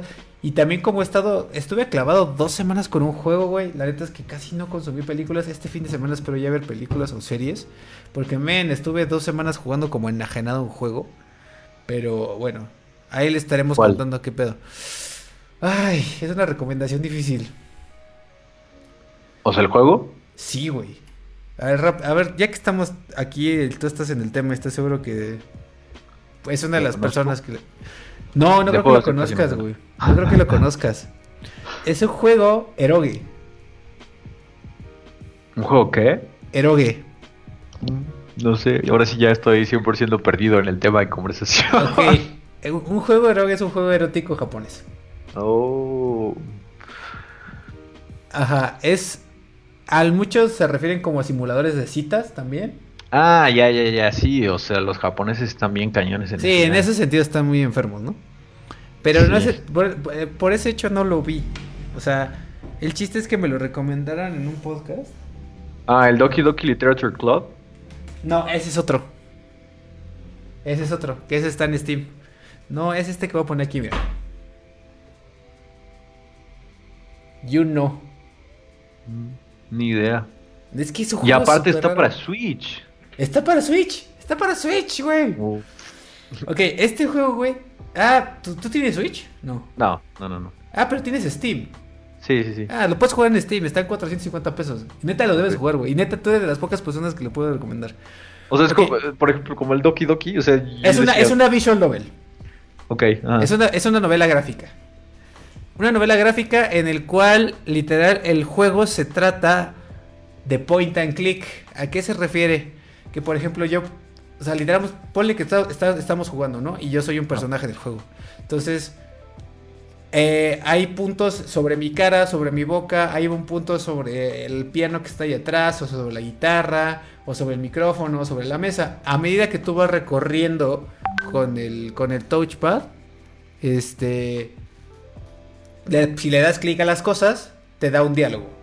Y básicamente ese es todo el gameplay de todo el juego. O sea, no hay, no hay una mecánica de juego más que el darle clic a las cosas y que te salga un diálogo o un texto. Todo, todo, todo el. Todo el este. ¿Cómo se llama? Todo el juego se trata sobre leer. Básicamente. O sea, es una novela gráfica. Eh, no hay. No hay puzzles. No hay nada. Más que. Diálogo. Historia, historia, historia, historia, historia, historia. Bueno, ok. El puzzle es la historia. Ajá. Ok, mira, te voy a poner una. Voy a poner el trailer, pero hijo de su pinche madre, a ver si no me juzgan. Porque es que el pedo, el pedo es que es eroge. Ok, ¿qué pasa con este juego? Este juego es un eh, juego de 1996 que salió para una plataforma de videojuego. Bueno, era una computadora que se llama PC98. Ajá. Estuvo, es tan buena, estuvo, fue, le fue tan bien y es tan buena la historia el juego que revolucionó absolutamente la forma en la que se contaban todas las novelas gráficas en Japón. Es, este juego hizo que, más que nada por el tema del tiempo, porque su, su, tema es viajar en el tiempo, como universos paralelos. me recuerda a Steins Gate, ajá. Más o menos. Y este. Y este juego revolucionó la forma en la que se escribían las novelas gráficas y cómo se, narraban estas historias que tienen. Que influenciaron incluso hasta. Si te puedo, tú podrías verlo en Zelda, en este en varias novelas gráficas como Hotel Dusk y como todas ¿cómo se llama esta, eh, esta madre? Ay, otras novelas gráficas que también se trata sobre viajar en el tiempo, no me acuerdo cómo se llama. Pero Steins Gate también es una novela visual. Eh, incluso hasta te podrías darte hasta, hasta Your Name de Makoto Shinkai, la película. El chiste es que esta madre influenció muy cabrón. Es tan bueno que influenció a todo mundo para que empezara a escribir. En la forma en cómo se contaban las historias y cómo se escribían historias sobre viajar en el tiempo. Fue tan bueno que se hizo. que un año después se hizo un port para Sega Genesis en 1997. Y de aquí. Y hace dos años. Una compañía que se llama Mages publicó este, hicieron un remake para PlayStation 4 y para Switch en Japón. Y lo publicaron en diciembre, en octubre pasado del 2019 para América. Entonces, You Know, se llama, el, juego se llama You Know, así You. You Know. Ajá, eh, Y-U-N-O. Ajá. Y se llama A Girl Who Chants Love at the Boundaries of the Bound of This World que si lo quieres traducir sería como, este, you know, una chica que canta amor en las bordes del mundo. Entonces, eh, hay un anime, voy a tratar de poner el tráiler. El problema es que este juego es eroge. un juego de eroge es un juego erótico. Ahora, ustedes pinche Luis enfermo, ¿no? Afortunadamente, muchos juegos eroge, pues sí llegan a mostrar, pues, pues, no porno, pero hentai, ¿no? Sí, sí, sí, o sea, sí, o sea, la full experiencia como me recuerda este Dory, de cómo se llama, 50 sombras de Grey, ¿no? O sea, que estás leyendo como Exactamente, una novela, erótica, exactamente. Ajá. Aquí llega a mostrar llega a un nivel de erogue no porno porque no hay no enseñan chichis ni nada, lo más que se llega a ver son como panties. Ajá. Ajá, como fanservice. Ajá. Como fanservice, ándale. Esa es la mejor que podrías como decir. Y este. Ay, déjame pongo. Estoy poniendo. Estoy buscando el trailer del juego, Pablo. Trailer Switch. O sea, pero, sí, sí entiendo lo que quieres decir, sobre todo, por ejemplo, estamos hablando de Jojo Rabbit, ¿no? Em, creo que hay una línea muy delgada entre la parodia y entre la, eh, ¿cómo se llama? Eh, subvert, eh, o sea, como mover la, la, expectativa de algo y tratar de burlarte de algo o tratar de como cambiar lo que la gente piensa sobre algo. Y, por ejemplo, Jojo Rabbit se me hace ese tipo de ejercicio en la comedia porque estás utilizando un tema así demasiado polémico que si te pasas tantito de la raya, o sea, se, te sale el tiro por la culata y la película se convierte en algo completamente ofensivo, ¿no? entonces, eh, Taika, el director, tuvo un trabajo pues bastante difícil en tratar de utilizar ese tema tan polémico eh, para hacerlo algo eh, sí, comercial y artístico y, en el sentido de poder decir que es una comedia y no, este, y no, no mm, como, este, exagerarlo, ¿no? De, cierta manera. ¿Sabe? Por ejemplo, y por lo que estoy viendo, es, esto es pues, prácticamente... Es justamente eso, justamente eso es lo que tú acabas de decir. O sea, utiliza el erogue como un medio para contar una historia, pero no lo hace el fin principal. Si te das con, mira, por ejemplo, ahí está. Entonces, por ejemplo, la morra está B, o sea, está súper voluptuosa y le puedes como dar clic en donde, pues, literal, en literal ver sus pechos, exactamente. No te va a mostrar nada, no te va a mostrar pechos ni nada. Tiene este tema como sliciness, pueril, como por ahí le dicen así como, pues medio traviesón, te muestra panties a veces y eso, ¿no? O sea, ve, obviamente todas las personas, o sea, tú eres un estudiante de universidad. que te, o sea, básicamente eres un estudiante. Bueno, voy a contarte qué se trata el juego. Y ya después eh, doy contextualizo. Eres un estudiante de universidad que se acaba de morir su papá hace dos meses. Ajá. Tú vives en un pueblo que se llama Sakaimichi, eh, donde eh, eh, tu papá se acaba de morir hace dos meses. Hay un, y hay una montaña que se llama Montaña Espada. Digo, montaña. Bueno, le, le llaman Sword Cape. Ok. Que le llaman Montaña Espada o Montaña Pico. Donde hay un templito. Y en ese templito últimamente han pasado cosas extrañas. Así como hay algo. Y tu papá era un, era un histórico muy reconocido. Entonces, y básicamente su, su, su campo de investigación se relacionaba con los estudios acerca de que ca- cada 400 años pasaban acontecimi- acontecimientos importantes en todo Japón y que ta- estaban relacionados a esa montaña que está en las orillas En de, la- de la costa de tu pueblo, Ok. ¿no? ¿Qué pasa? Que un día se va de expedición y el güey se desaparece y lo dan por muerto, ¿no? Y aparte tú eh, tienes un problema con tu papá porque sientes que siempre fue un cabrón contigo, pero todos los demás en, en tu escuela y en Lo el amaban. pueblo lo amaban. Exactamente. Ya, ya, ya. Entonces te despiertas y de pronto estás en... Ah, ah, a causa de que se murió tu papá, te llega un conflicto como personal. Entonces, tú eras un... Ante, anteriormente tú eras como un alumno súper destacado, con buenas calificaciones y ibas a- al club de Kendo. Y este... Kendo, para los que no sepan, es, Es un una arte, espadita. exactamente, es un arte marcial japonés. Y este, pero lo abandonas y pues te, te conviertes en un desvergue y pues nada, el juego empieza con que estás viendo, así estás dormido en la azotea de la escuela, que es la que estás viendo ahí. Y este, y te despiertas y dices, ah, chingón el clima, no sé qué, bla, bla, bla. Y literal la, la primera escena es llega, llega esta doctora que es la que vieron súper voluptuosa y te empieza a hablar, ¿no? Entonces, las primeras 3, 4, de 3 a 5 horas es conocer a todos los personajes y conocerte a ti y a todos los personajes con los que vas a estar interactuando. Eh, vives con tu stepmother que también está guapísima. Esas sí, o sea, todas son Pues, waifus. es que sí, o sea, O sea, siento que para la época es lo normal como para vender, o sea, que- Exactamente, ahorita, ahorita explico ese contexto, justamente. Entonces, ya que termine de qué se trata y de, las Ah. de la única mecánica que hay en el juego, te explico el contexto. Entonces, eh, ya que conoces a, todo la- a toda la banda, llega un momento en el que te despiertas y de la nada, o sea, estás en otro día de clases y llegas a tu casa y de pronto te dice que te, te dicen que tu mamá, tu stepmother, que te llegó un paquete que es para ti. Y, y lo cagado es que te llega el paquete y es a nombre de tu papá que está muerto. Y llega con una carta y con un artefacto con cuatro gemas. Que son estas gemas que mira que tú ves aquí al lado, ¿ya viste? En la esquina Ah. inferior derecha. Que es como una piedra con gemas.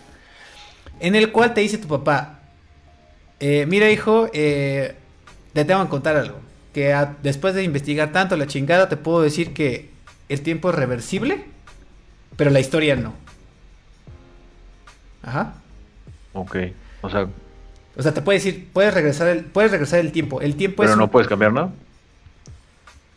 Ah, es, es- es que no quiero contar porque mucho, o sea, lo que te dice, lo que te dice, lo que te dice es que cuando tú, cuando tú regresas en el tiempo, no es que vayas, no es que, por ejemplo, o sea, por ejemplo hoy, güey, ¿no? Hoy que, que, que, que no tenía con quién grabar y te hablé y pues estamos ahorita en el podcast, ¿no? Ajá. Digamos que yo, si yo quisiera regresar en el tiempo y yo quisiera decir, no, pues la neta, qué hueva, ya estoy bien cansado, la neta no hubiera preferido hacer el podcast, voy a regresar el tiempo y hacer que, que no, no te haya hablado, ¿no? O sea, quiero, quiero cambiar el destino, ¿no? Básicamente.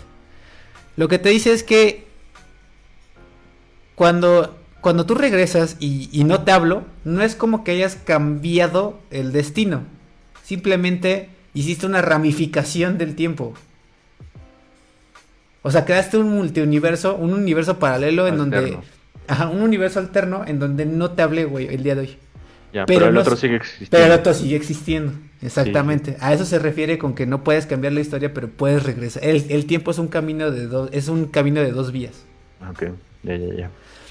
Entonces te dice eh, así como, pues mira, güey, este, necesito que, sin ninguna explicación, te dice, necesito que vayas a las 10 de la noche del día de hoy a la montaña espada con este artefacto que te acabo de dar, con 10 gemas, te lo estoy dando con 4.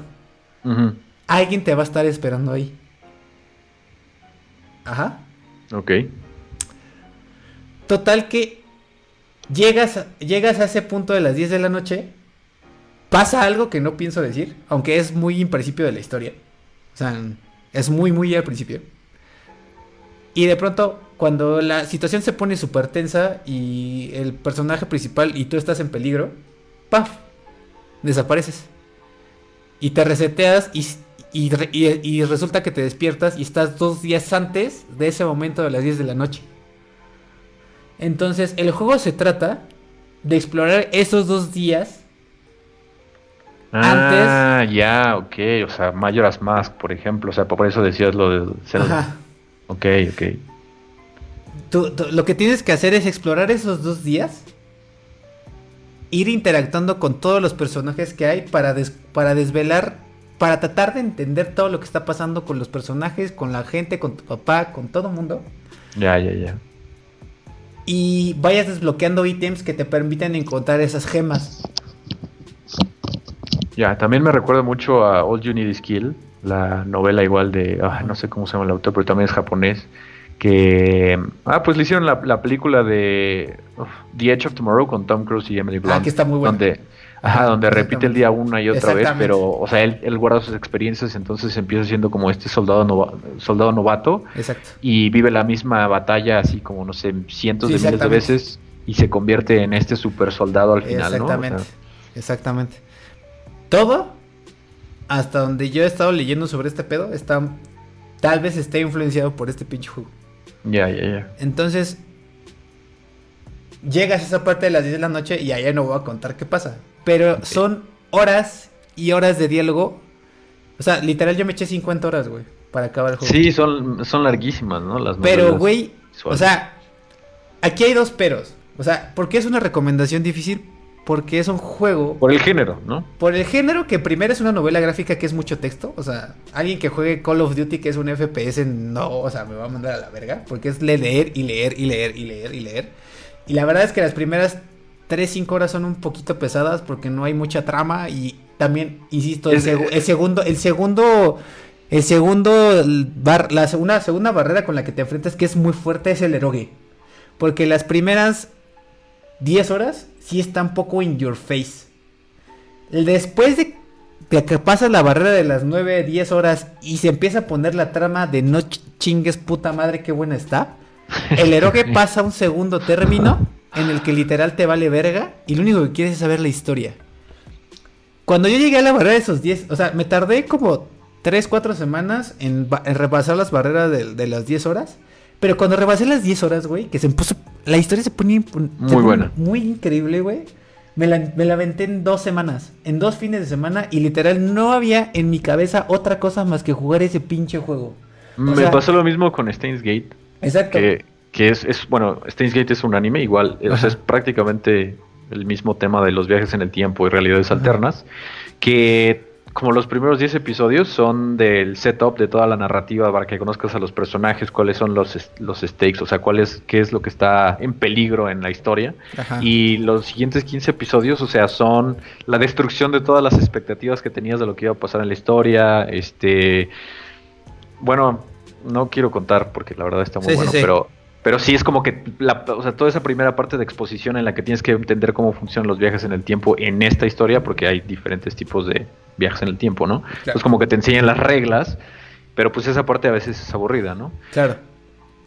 Y, es que, y es que a través, y más que nada en, visual novels son como libros, ¿no? O sea, te dan mucho contexto, que al mismo tiempo es muy rico, porque ya, ya que le agarras el pedo ya lo, lo aprecias muchísimo. Pero al principio es tedioso, porque pues sí te da mucho contexto de los personajes. O sea, literal, hay partes donde, por ejemplo, hay. Está el mapa, o sea, está, está insisto, está, estoy yo, ¿no? Y de pronto le das clic a la guitarra y dice, ah, mira, esa es una guitarra Ibáñez. Ah, esa, esa guitarra está muy chida porque bla, bla, bla, bla, bla, ¿no? que no tiene nada que ver con la historia, pero le da un poco de tridimensionalidad y te da un poco de la perspectiva del personaje. O sea, que, o sea, que idealmente ese es lo atractivo del, del visual, de la, visual, de la novela visual. Es una manera diferente de contar, una historia. Yo la verdad no lo clasificaría tanto como un juego en sí, o sea, sí es en la parte de gamification, pero supongo que por algo les dejaron los nombres de visual novels, ¿no? Para que la gente no tuviera esta expectativa de que... Que a jugar, hay una mecánica, ¿no? Sí, claro. Este. Y total que. Eh, esta, ahora voy a explicar un poco el contexto del juego. Por ahí un saludo a, Adriana, Saúl y a Sid. Me dice, hola Luiso, saludos. Sid era mi becarito en donde trabajaba, era mi becarito. Entonces, saludos. Este, este juego, güey. Y no mames, qué chingón que estás en este podcast, güey. No mames, qué, qué, gran momento para que te tocara hoy, güey. Porque no mames, quería hablar de esto muy cabrón, pero pues no, no hay con quién. Dice que tú al menos tal vez lo juegues. Este juego eh, lo hizo un güey que se llama Hiroyuki Kano. Que al igual que Cowboy Vivo y que Damien Chazelle, hizo una dupla con un músico que se llama Umeri, Umei, no me acuerdo cómo se llama. Pero hicieron una dupla en la que él hacía la historia y le hacía la música. Desgraciadamente este güey, Juriyuki Kano, que es el director de este juego, eh, le encantaba, lo que querías, o sea, su meta en la vida era hacer historias increíbles. Desgraciadamente en, los 90, en, Japón específicamente, la industria de juegos eroge era inmensa. A tal grado que si eras director o creador de videojuegos o de narrativas audiovisuales dentro de videojuegos, pues la única manera en que podías sobrevivir era haciendo juegos eroge. Ajá. O es como si ahorita dijeras, güey, me dedico a hacer publicidad, pero realmente quiero hacer películas. Exactamente lo mismo. Ya, ya, ya.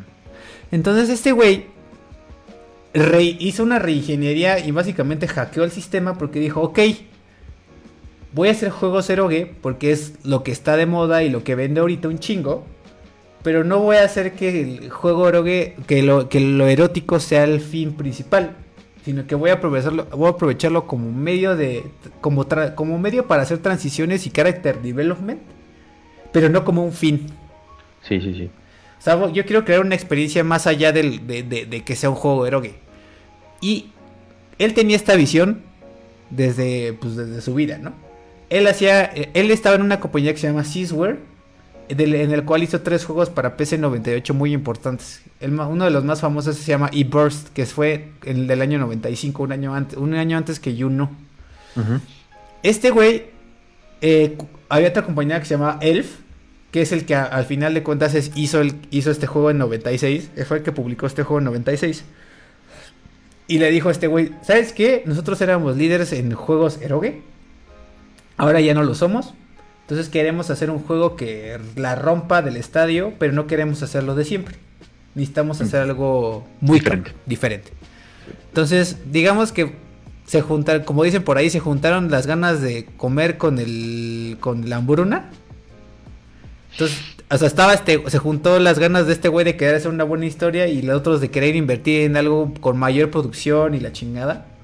Entonces, hizo esta, se hizo esta dupla entre las, o esta tripleta entre el músico, el director y la empresa, en el cual les dieron los recursos necesarios, les dieron eh, el tiempo de desarrollo necesario para crear una historia de chinga tu madre. Entonces, si bien no es un juego eroge, llega un punto en el que lo erogue pasa a un segundo plano. Segundo plano. Y tú puedes, haz de contar, el, erogue, eso, eso de poder darle clic en las chichis y en, las pompas y así. O sea, no pasa nada, o sea, no, no, no muestra chichi ni nada. Simplemente dice un diálogo medio nacón el, el personaje principal que eres tú. Sí, dice un diálogo medio nacón, así como de, ay, qué chido está, o algo así. Pero fuera de eso no pasa nada, o sea, no enseñan nada. O sea, está censurado. Pues esta, esta versión no llega a eso. Claro, o sea, yo siento que le critican mucho eso a la cultura japonesa en términos de entretenimiento, o sea, videojuegos, animación, etcétera. Este, porque, bueno, independientemente de que hayas tenido contacto con esa cultura o no y estés al tanto de cómo está ahorita la situación, por ejemplo, que este, les están pidiendo que tengan hijos porque nadie quiere tener hijos y se quiere casar porque no hay relaciones, porque la gente se pasa encerrada. O sea, es como le, veo que es la, como la imagen que nos llega así de, de, ese tipo de, como de, contexto oriental. Ajá. Eh, pero no es, o sea, si, te pones a pensar, no es diferente al contexto de Hollywood, en donde utilizan a Megan Fox en las películas de Transformers porque está guapísima y le ponen así este las boobies en cada shot, ¿no? Claro. Este, es, sí es una forma diferente de, verlo y pues es, es triste a la vez que un artista, por ejemplo, como este autor que comentas, haya, tenga que como recurrir a ese medio. Comprometer a su historia y meter ese tipo de cosas para que este la gente se interese primero. O sea, pues, pero pues a la vez, o sea, es, es lo que vende y pues es, lo, regresemos al tema de lo de Instagram, ¿no? O sea, que no, no eh, tienes que adecuar tu contenido a, cómo está, a lo que está vendiendo en, en, cierto momento, ¿no? Y si quieres algo puramente artístico, 100% tuyo,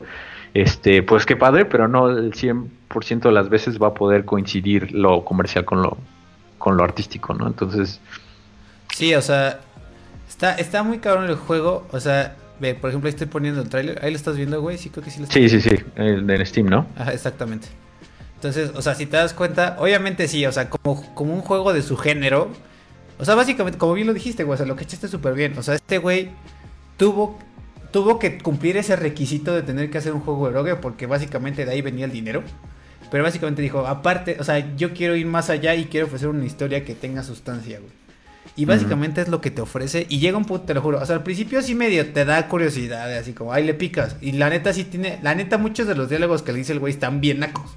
Y eso está de la verga. O sea, no debería existir. Pero es un juego de su época, del 96. Porque te digo una cosa, güey. Si le quitaras lo erogue, güey, sería increíble, güey. Y, o sea, bueno, no, no le afectaría en nada. Seguiría siendo increíble. Y se lo podría recomendar a quien sea. El problema es que lo erogue es, eso. es, hace un, es una barrera difícil, porque si sí, sí, sí, es, el mismo, siento que es el mismo problema del anime. O sea, mucha gente yo no le podría recomendar anime porque tiene mucho fanservice de repente, ¿no? Exacto. Y, o sea, es como que está ahí, pero no lo puedes quitar, ajá, no lo puedes quitar, ¿no? Y es a lo que están acostumbrados ellos. Entonces, por pues, ejemplo, a ver, ahí, está una escena, ¿no? Entonces, por ejemplo, ahí pues se le ve así la super nalga, obviamente. Lo cual... Sí, o sea, o sea, se ve claramente que es una posición sexual sugestiva, Exactamente. para llamar tu atención. Y lo que, lo que sí te puedo decir es, y lo que sí les puedo recomendar es quien lo juega, también no tienes que ser parte de. Lo que está chingón es que cumple con el requisito, pero no. O sea, está la opción de que le piques para que diga un diálogo nacón y la mora diga así como, ay, no, no me toques, ¿no? Y ella así pero simplemente lo puedes evitar y no pasa nada. No afecta en la historia. hay el, un 5% de lo erogue que sí te lo ponen a huevo porque es parte de la historia, pero está justificado. Pero, y es que, bueno, ahí ya es un, Siento que es un tema diferente porque. O sea, para. Hasta para jugar o hasta para ver ese tipo de material debes tener cierto tipo de criterio, ¿no? Exacto. Entonces, si no tienes criterio, o sea, si.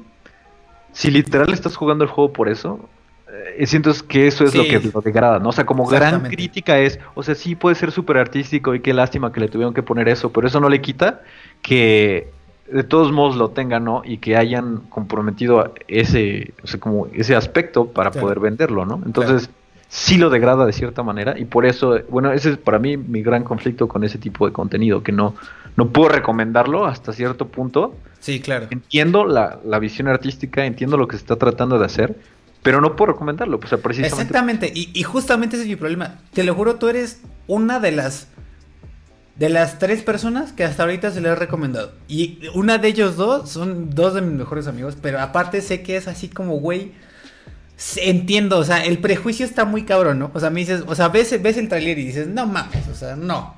O sea, pero no mames, está increíble la historia. Y por ejemplo, ahorita que estoy poniendo el trailer, ¿ya viste, güey? Eso que ves, güey, es el árbol de decisiones. Ya, ya, ya. Y te voy a explicar la, mecánica. Las gemas se utilizan como un save state. Las gemas tú las puedes ir dejando a medida que tú vayas avanzando en el árbol de decisiones. Ajá. ¿Qué pasa? Cuando tú utilizas una gema, lo utilizas como un save state. Y lo que puedes hacer es que puedes regresar a ese punto de la historia.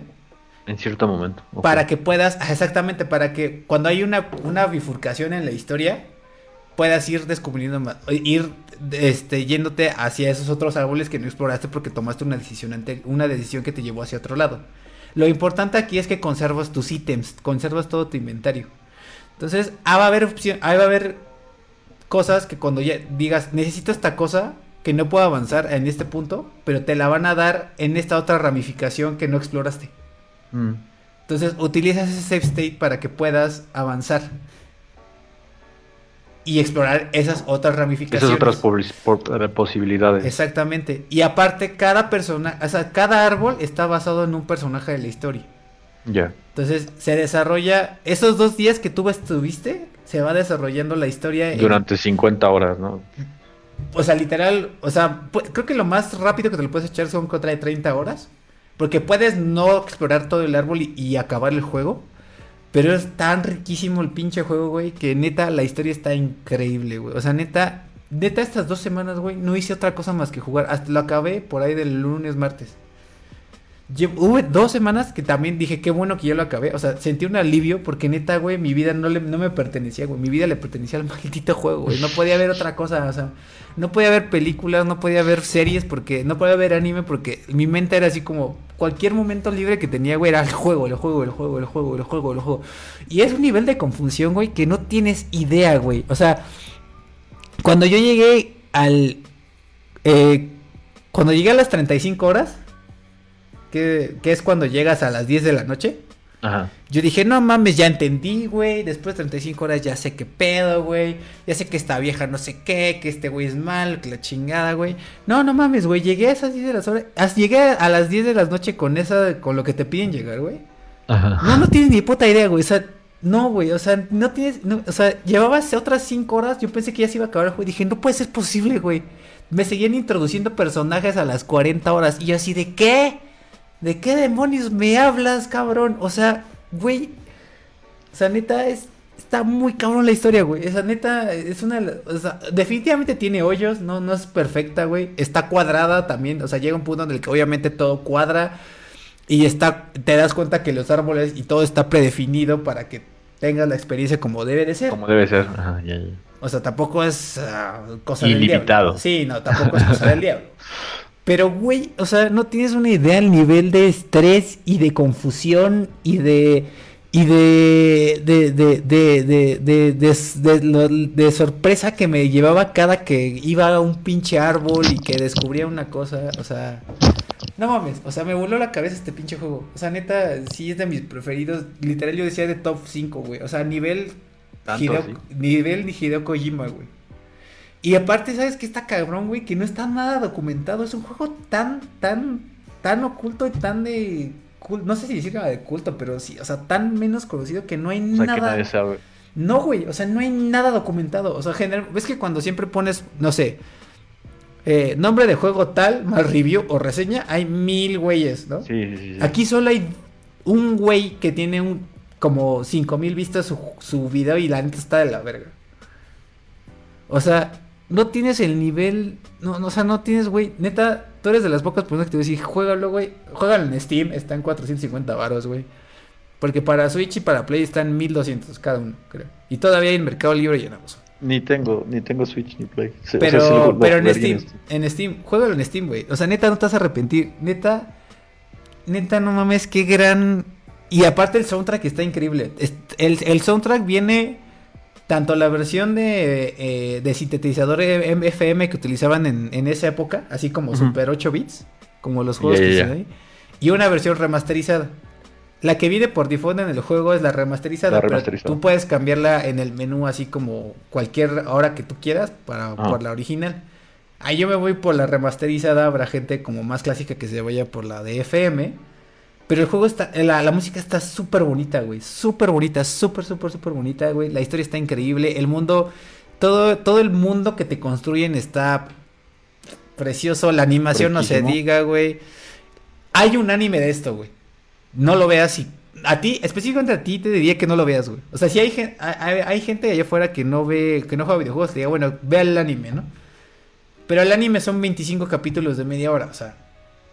te- o sea, Nunca había escuchado. Toda, toda la trama está en 12 horas. No menos, como en 10 horas, cuando en el juego son 50. Entonces, para nada es... la- o sea, yo ya lo empecé a ver. No, no, no, no, pues no es la misma experiencia. y no es la experiencia. Pero neta, güey, o sea... O sea, no tienes el, ni idea... Ahorita esto voy a, voy a poner así como que el trailer completo. No tienes idea, güey, el nivel de confusión, de intriga, de sorpresa que da este pinche juego cada vez que des- descubres una nueva rama y vas, vas descubriendo la historia, güey. Y hasta el momento final, güey, fue cuando medio cuadró todo, porque aparte no es como que... Porque mete cuestiones de, de- de física cuántica, de religión, güey, de tecnología. O sea, no, no, no, no, no mames. O sea, está muy cabrón, güey. Neta, está muy cabrón, está muy cabrón este pinche juego. Y neta, güey, si hay alguien que te lo puedo recomendar es a ti, güey. No sé, creo que ni siquiera la audiencia de Time Off te lo recomendé a ti, güey. Esta básicamente, esta media hora de podcast es para, para ti, güey. Pero sí, o sea, pues ahí está. Ahí está. Este, Esta media hora de podcast que, que, no pueden, que los, ¿cómo se llama? La gente que está viendo no puede entender. No, no, sí, seguro no, güey. Seguro, o sea, hay uno viéndonos, seguro solo es Miriam. O sea, entraron, de pronto entraban tres, dos, pero no sabían de lo que estaba hablando. Pero ve, ahí está, por ejemplo, ve, o sea, sí, o sea, como un juego de su género, pues todas las monas chinas, todos los personajes están guapísimas, eso, es un hecho. Mm. Pero fuera de eso, güey, neta, y el anime salió porque también sacaron el juego. Según yo salió por ahí de agosto y el juego salió en octubre. También fue como una forma de promocionarlo. Y, yo creo que no está en Crunchy porque no ni siquiera lo había escuchado. Sí, sí, sí. Entonces, este, juégalo, güey. Neta, neta, güey, si hay alguien que quiero que juegue esto eres tú y, otro, y estas otras dos personas a las cuales le recomendé el juego, güey, porque quiero nerdear durísimo sobre esto. y son de esas cosas que de verdad son tan chingonas, o sea, más que nada, así como a ti te gusta como la onda de, de la fotografía, yo me, yo sí estoy muy clavado con el tema de guion. Entonces, verga, güey, neta, esta pinche, ah, este videojuego está increíble. Bueno, que videojuego, entre comillas, pero esta visual novel. Experiencia. Sí, es una experiencia definitivamente más que un videojuego. Pero, güey, neta, te sacas de, te sacas de pedo, güey. Así, neta. Como Parasite, pero al menos unas cinco veces más. Igual, igual, mismo, mismo, mismo nivel de, sorpresa, pero más veces y con más tiempo, ¿no? De desarrollo de historia. De desarrollo. Ajá. Y ahí está, güey, 450 pesos. Creo que no está nada caro para... Ah, ahí está, mira. Mira, ahí está Steins Gate. Exactamente. relacionados, obviamente. Claro. Y también la que me dijiste, la de Doki... Este, Doki Doki Literature Doki Literature Club, ajá, también la Gran juego. Porque te, te, digo algo, es mi primera novela gráfica. ¿Cuál? ¿Esta? ajá. Entonces, no puedo, o sea, ya quiero más, güey. O sea, es así. O sea, yo no, yo no, este, leí, este, ¿cómo se llama? Steins Gate. O sea, yo no, yo no me eché las 50 horas de Steins Gate. Yo vi el anime y hasta ahí, o sea, bueno, los dos animes, pero hasta ahí. O sea, no, no, no, tampoco nunca me he echado una novela visual. Pero sí, güey, al rato te paso el link, güey, neta, cómpralo y neta, güey, dale una oportunidad. Te lo juro, güey, neta, neta, güey. Me encantaría, güey, que lo juegues y si un día. Oye, pero ¿has jugado Doki Doki? No, quiero jugarlo. O sea, no, no sabes, no sabes de, qué trata Doki Doki. No. No, ok, no te voy a decir nada, pero está muy, interesante, muy, muy, bueno. Sí, también, también, también está digno de jugarse, o sea, de cierta manera te va a asustar, entonces no quiero este, arruinarte la experiencia, entonces Está para Steam, ¿no? Yo también lo, vi para eh, Steam. Está gratis, o sea, ni siquiera está en ah, Steam, está gratis desde el sitio. Fuck. sitio. No sé si ya está en Steam, pero originalmente estaba gratis desde el sitio. Según, yo, según yo está, está gratis en Steam. No sé si lo puedo. Me encantaría jugarlo en Switch. No sé si también esté gratis en Switch, pero. Mm, es que pasan ciertas cosas. Es a fuerzas en la compu. Ah. Ok. Este, no, no, o sea, no creo que vaya a salir por otras plataformas. Nunca, ever. Pero cuando lo juegues vas a entender por qué. Ok, ok, va, va, va. Lo pongo en mi lista de novelas gráficas que quiero jugar. Este, pues va, güey. Y pues nada, güey, es eso. La, literal, esta recomendación es para ti y ya. Así como que no creo que nadie vale. Si alguien quiere ver anime, véala. ¿Quién? Milton López Rivera dice, Burns, queremos a Bosco. Por ahí supongo que es un amigo es un amigo mío. Entonces, este, pues ahí está. Güey, neta, neta juega esta madre. Neta, güey, neta, o sea, neta, no, no, no, no, o sea, a esta otra persona casi que sí le dije, güey, neta, te pago la mitad de Steam para que lo juegues. Así para que lo juegues. O sea, neta, de que. Para poder compartirlo con alguien, ¿no? Exactamente, güey. O sea, pero aparte, pero es que sí que específicamente cuál es. Qué, o sea, es una recomendación tan difícil Ajá. que solo sé que así a un puñado de personas muy específicas que sé que lo van a disfrutar. Y son con esas personas con las que quiero compartirlo muy cabrón, güey. O sea, lo voy a predicar con esas personas, entre ellas estás tú, güey. Para que lo jueguen y lo jueguen y lo jueguen y lo jueguen y lo jueguen. Porque quiero nerdear durísimo, güey. Y me encantaría que lo jugaras y luego lo discutamos. Yo creo que sí le voy a dar una oportunidad. En time o Ajá. De, de, para que, ¿cómo se llama? De sacrificio de media hora del podcast. para, para este, como tributo le voy a dar la oportunidad. Sí, neta, güey, compra, neta, cómpralo mañana, güey. Ahorita que tienes tiempo, güey. Ahorita neta tienes todo el tiempo del mundo para clavarte, güey. Ahorita que, que, bueno, que ya no estás trabajando allá, güey.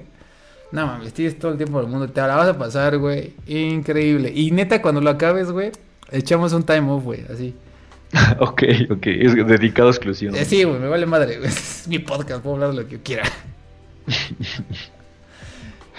pues ahí está la recomendación de juegos. Y pues nada, vámonos, que ya duró. Este es, ahora sí oficialmente es el time más, más, ¿Más largo, de la historia. Sí, son dos horas.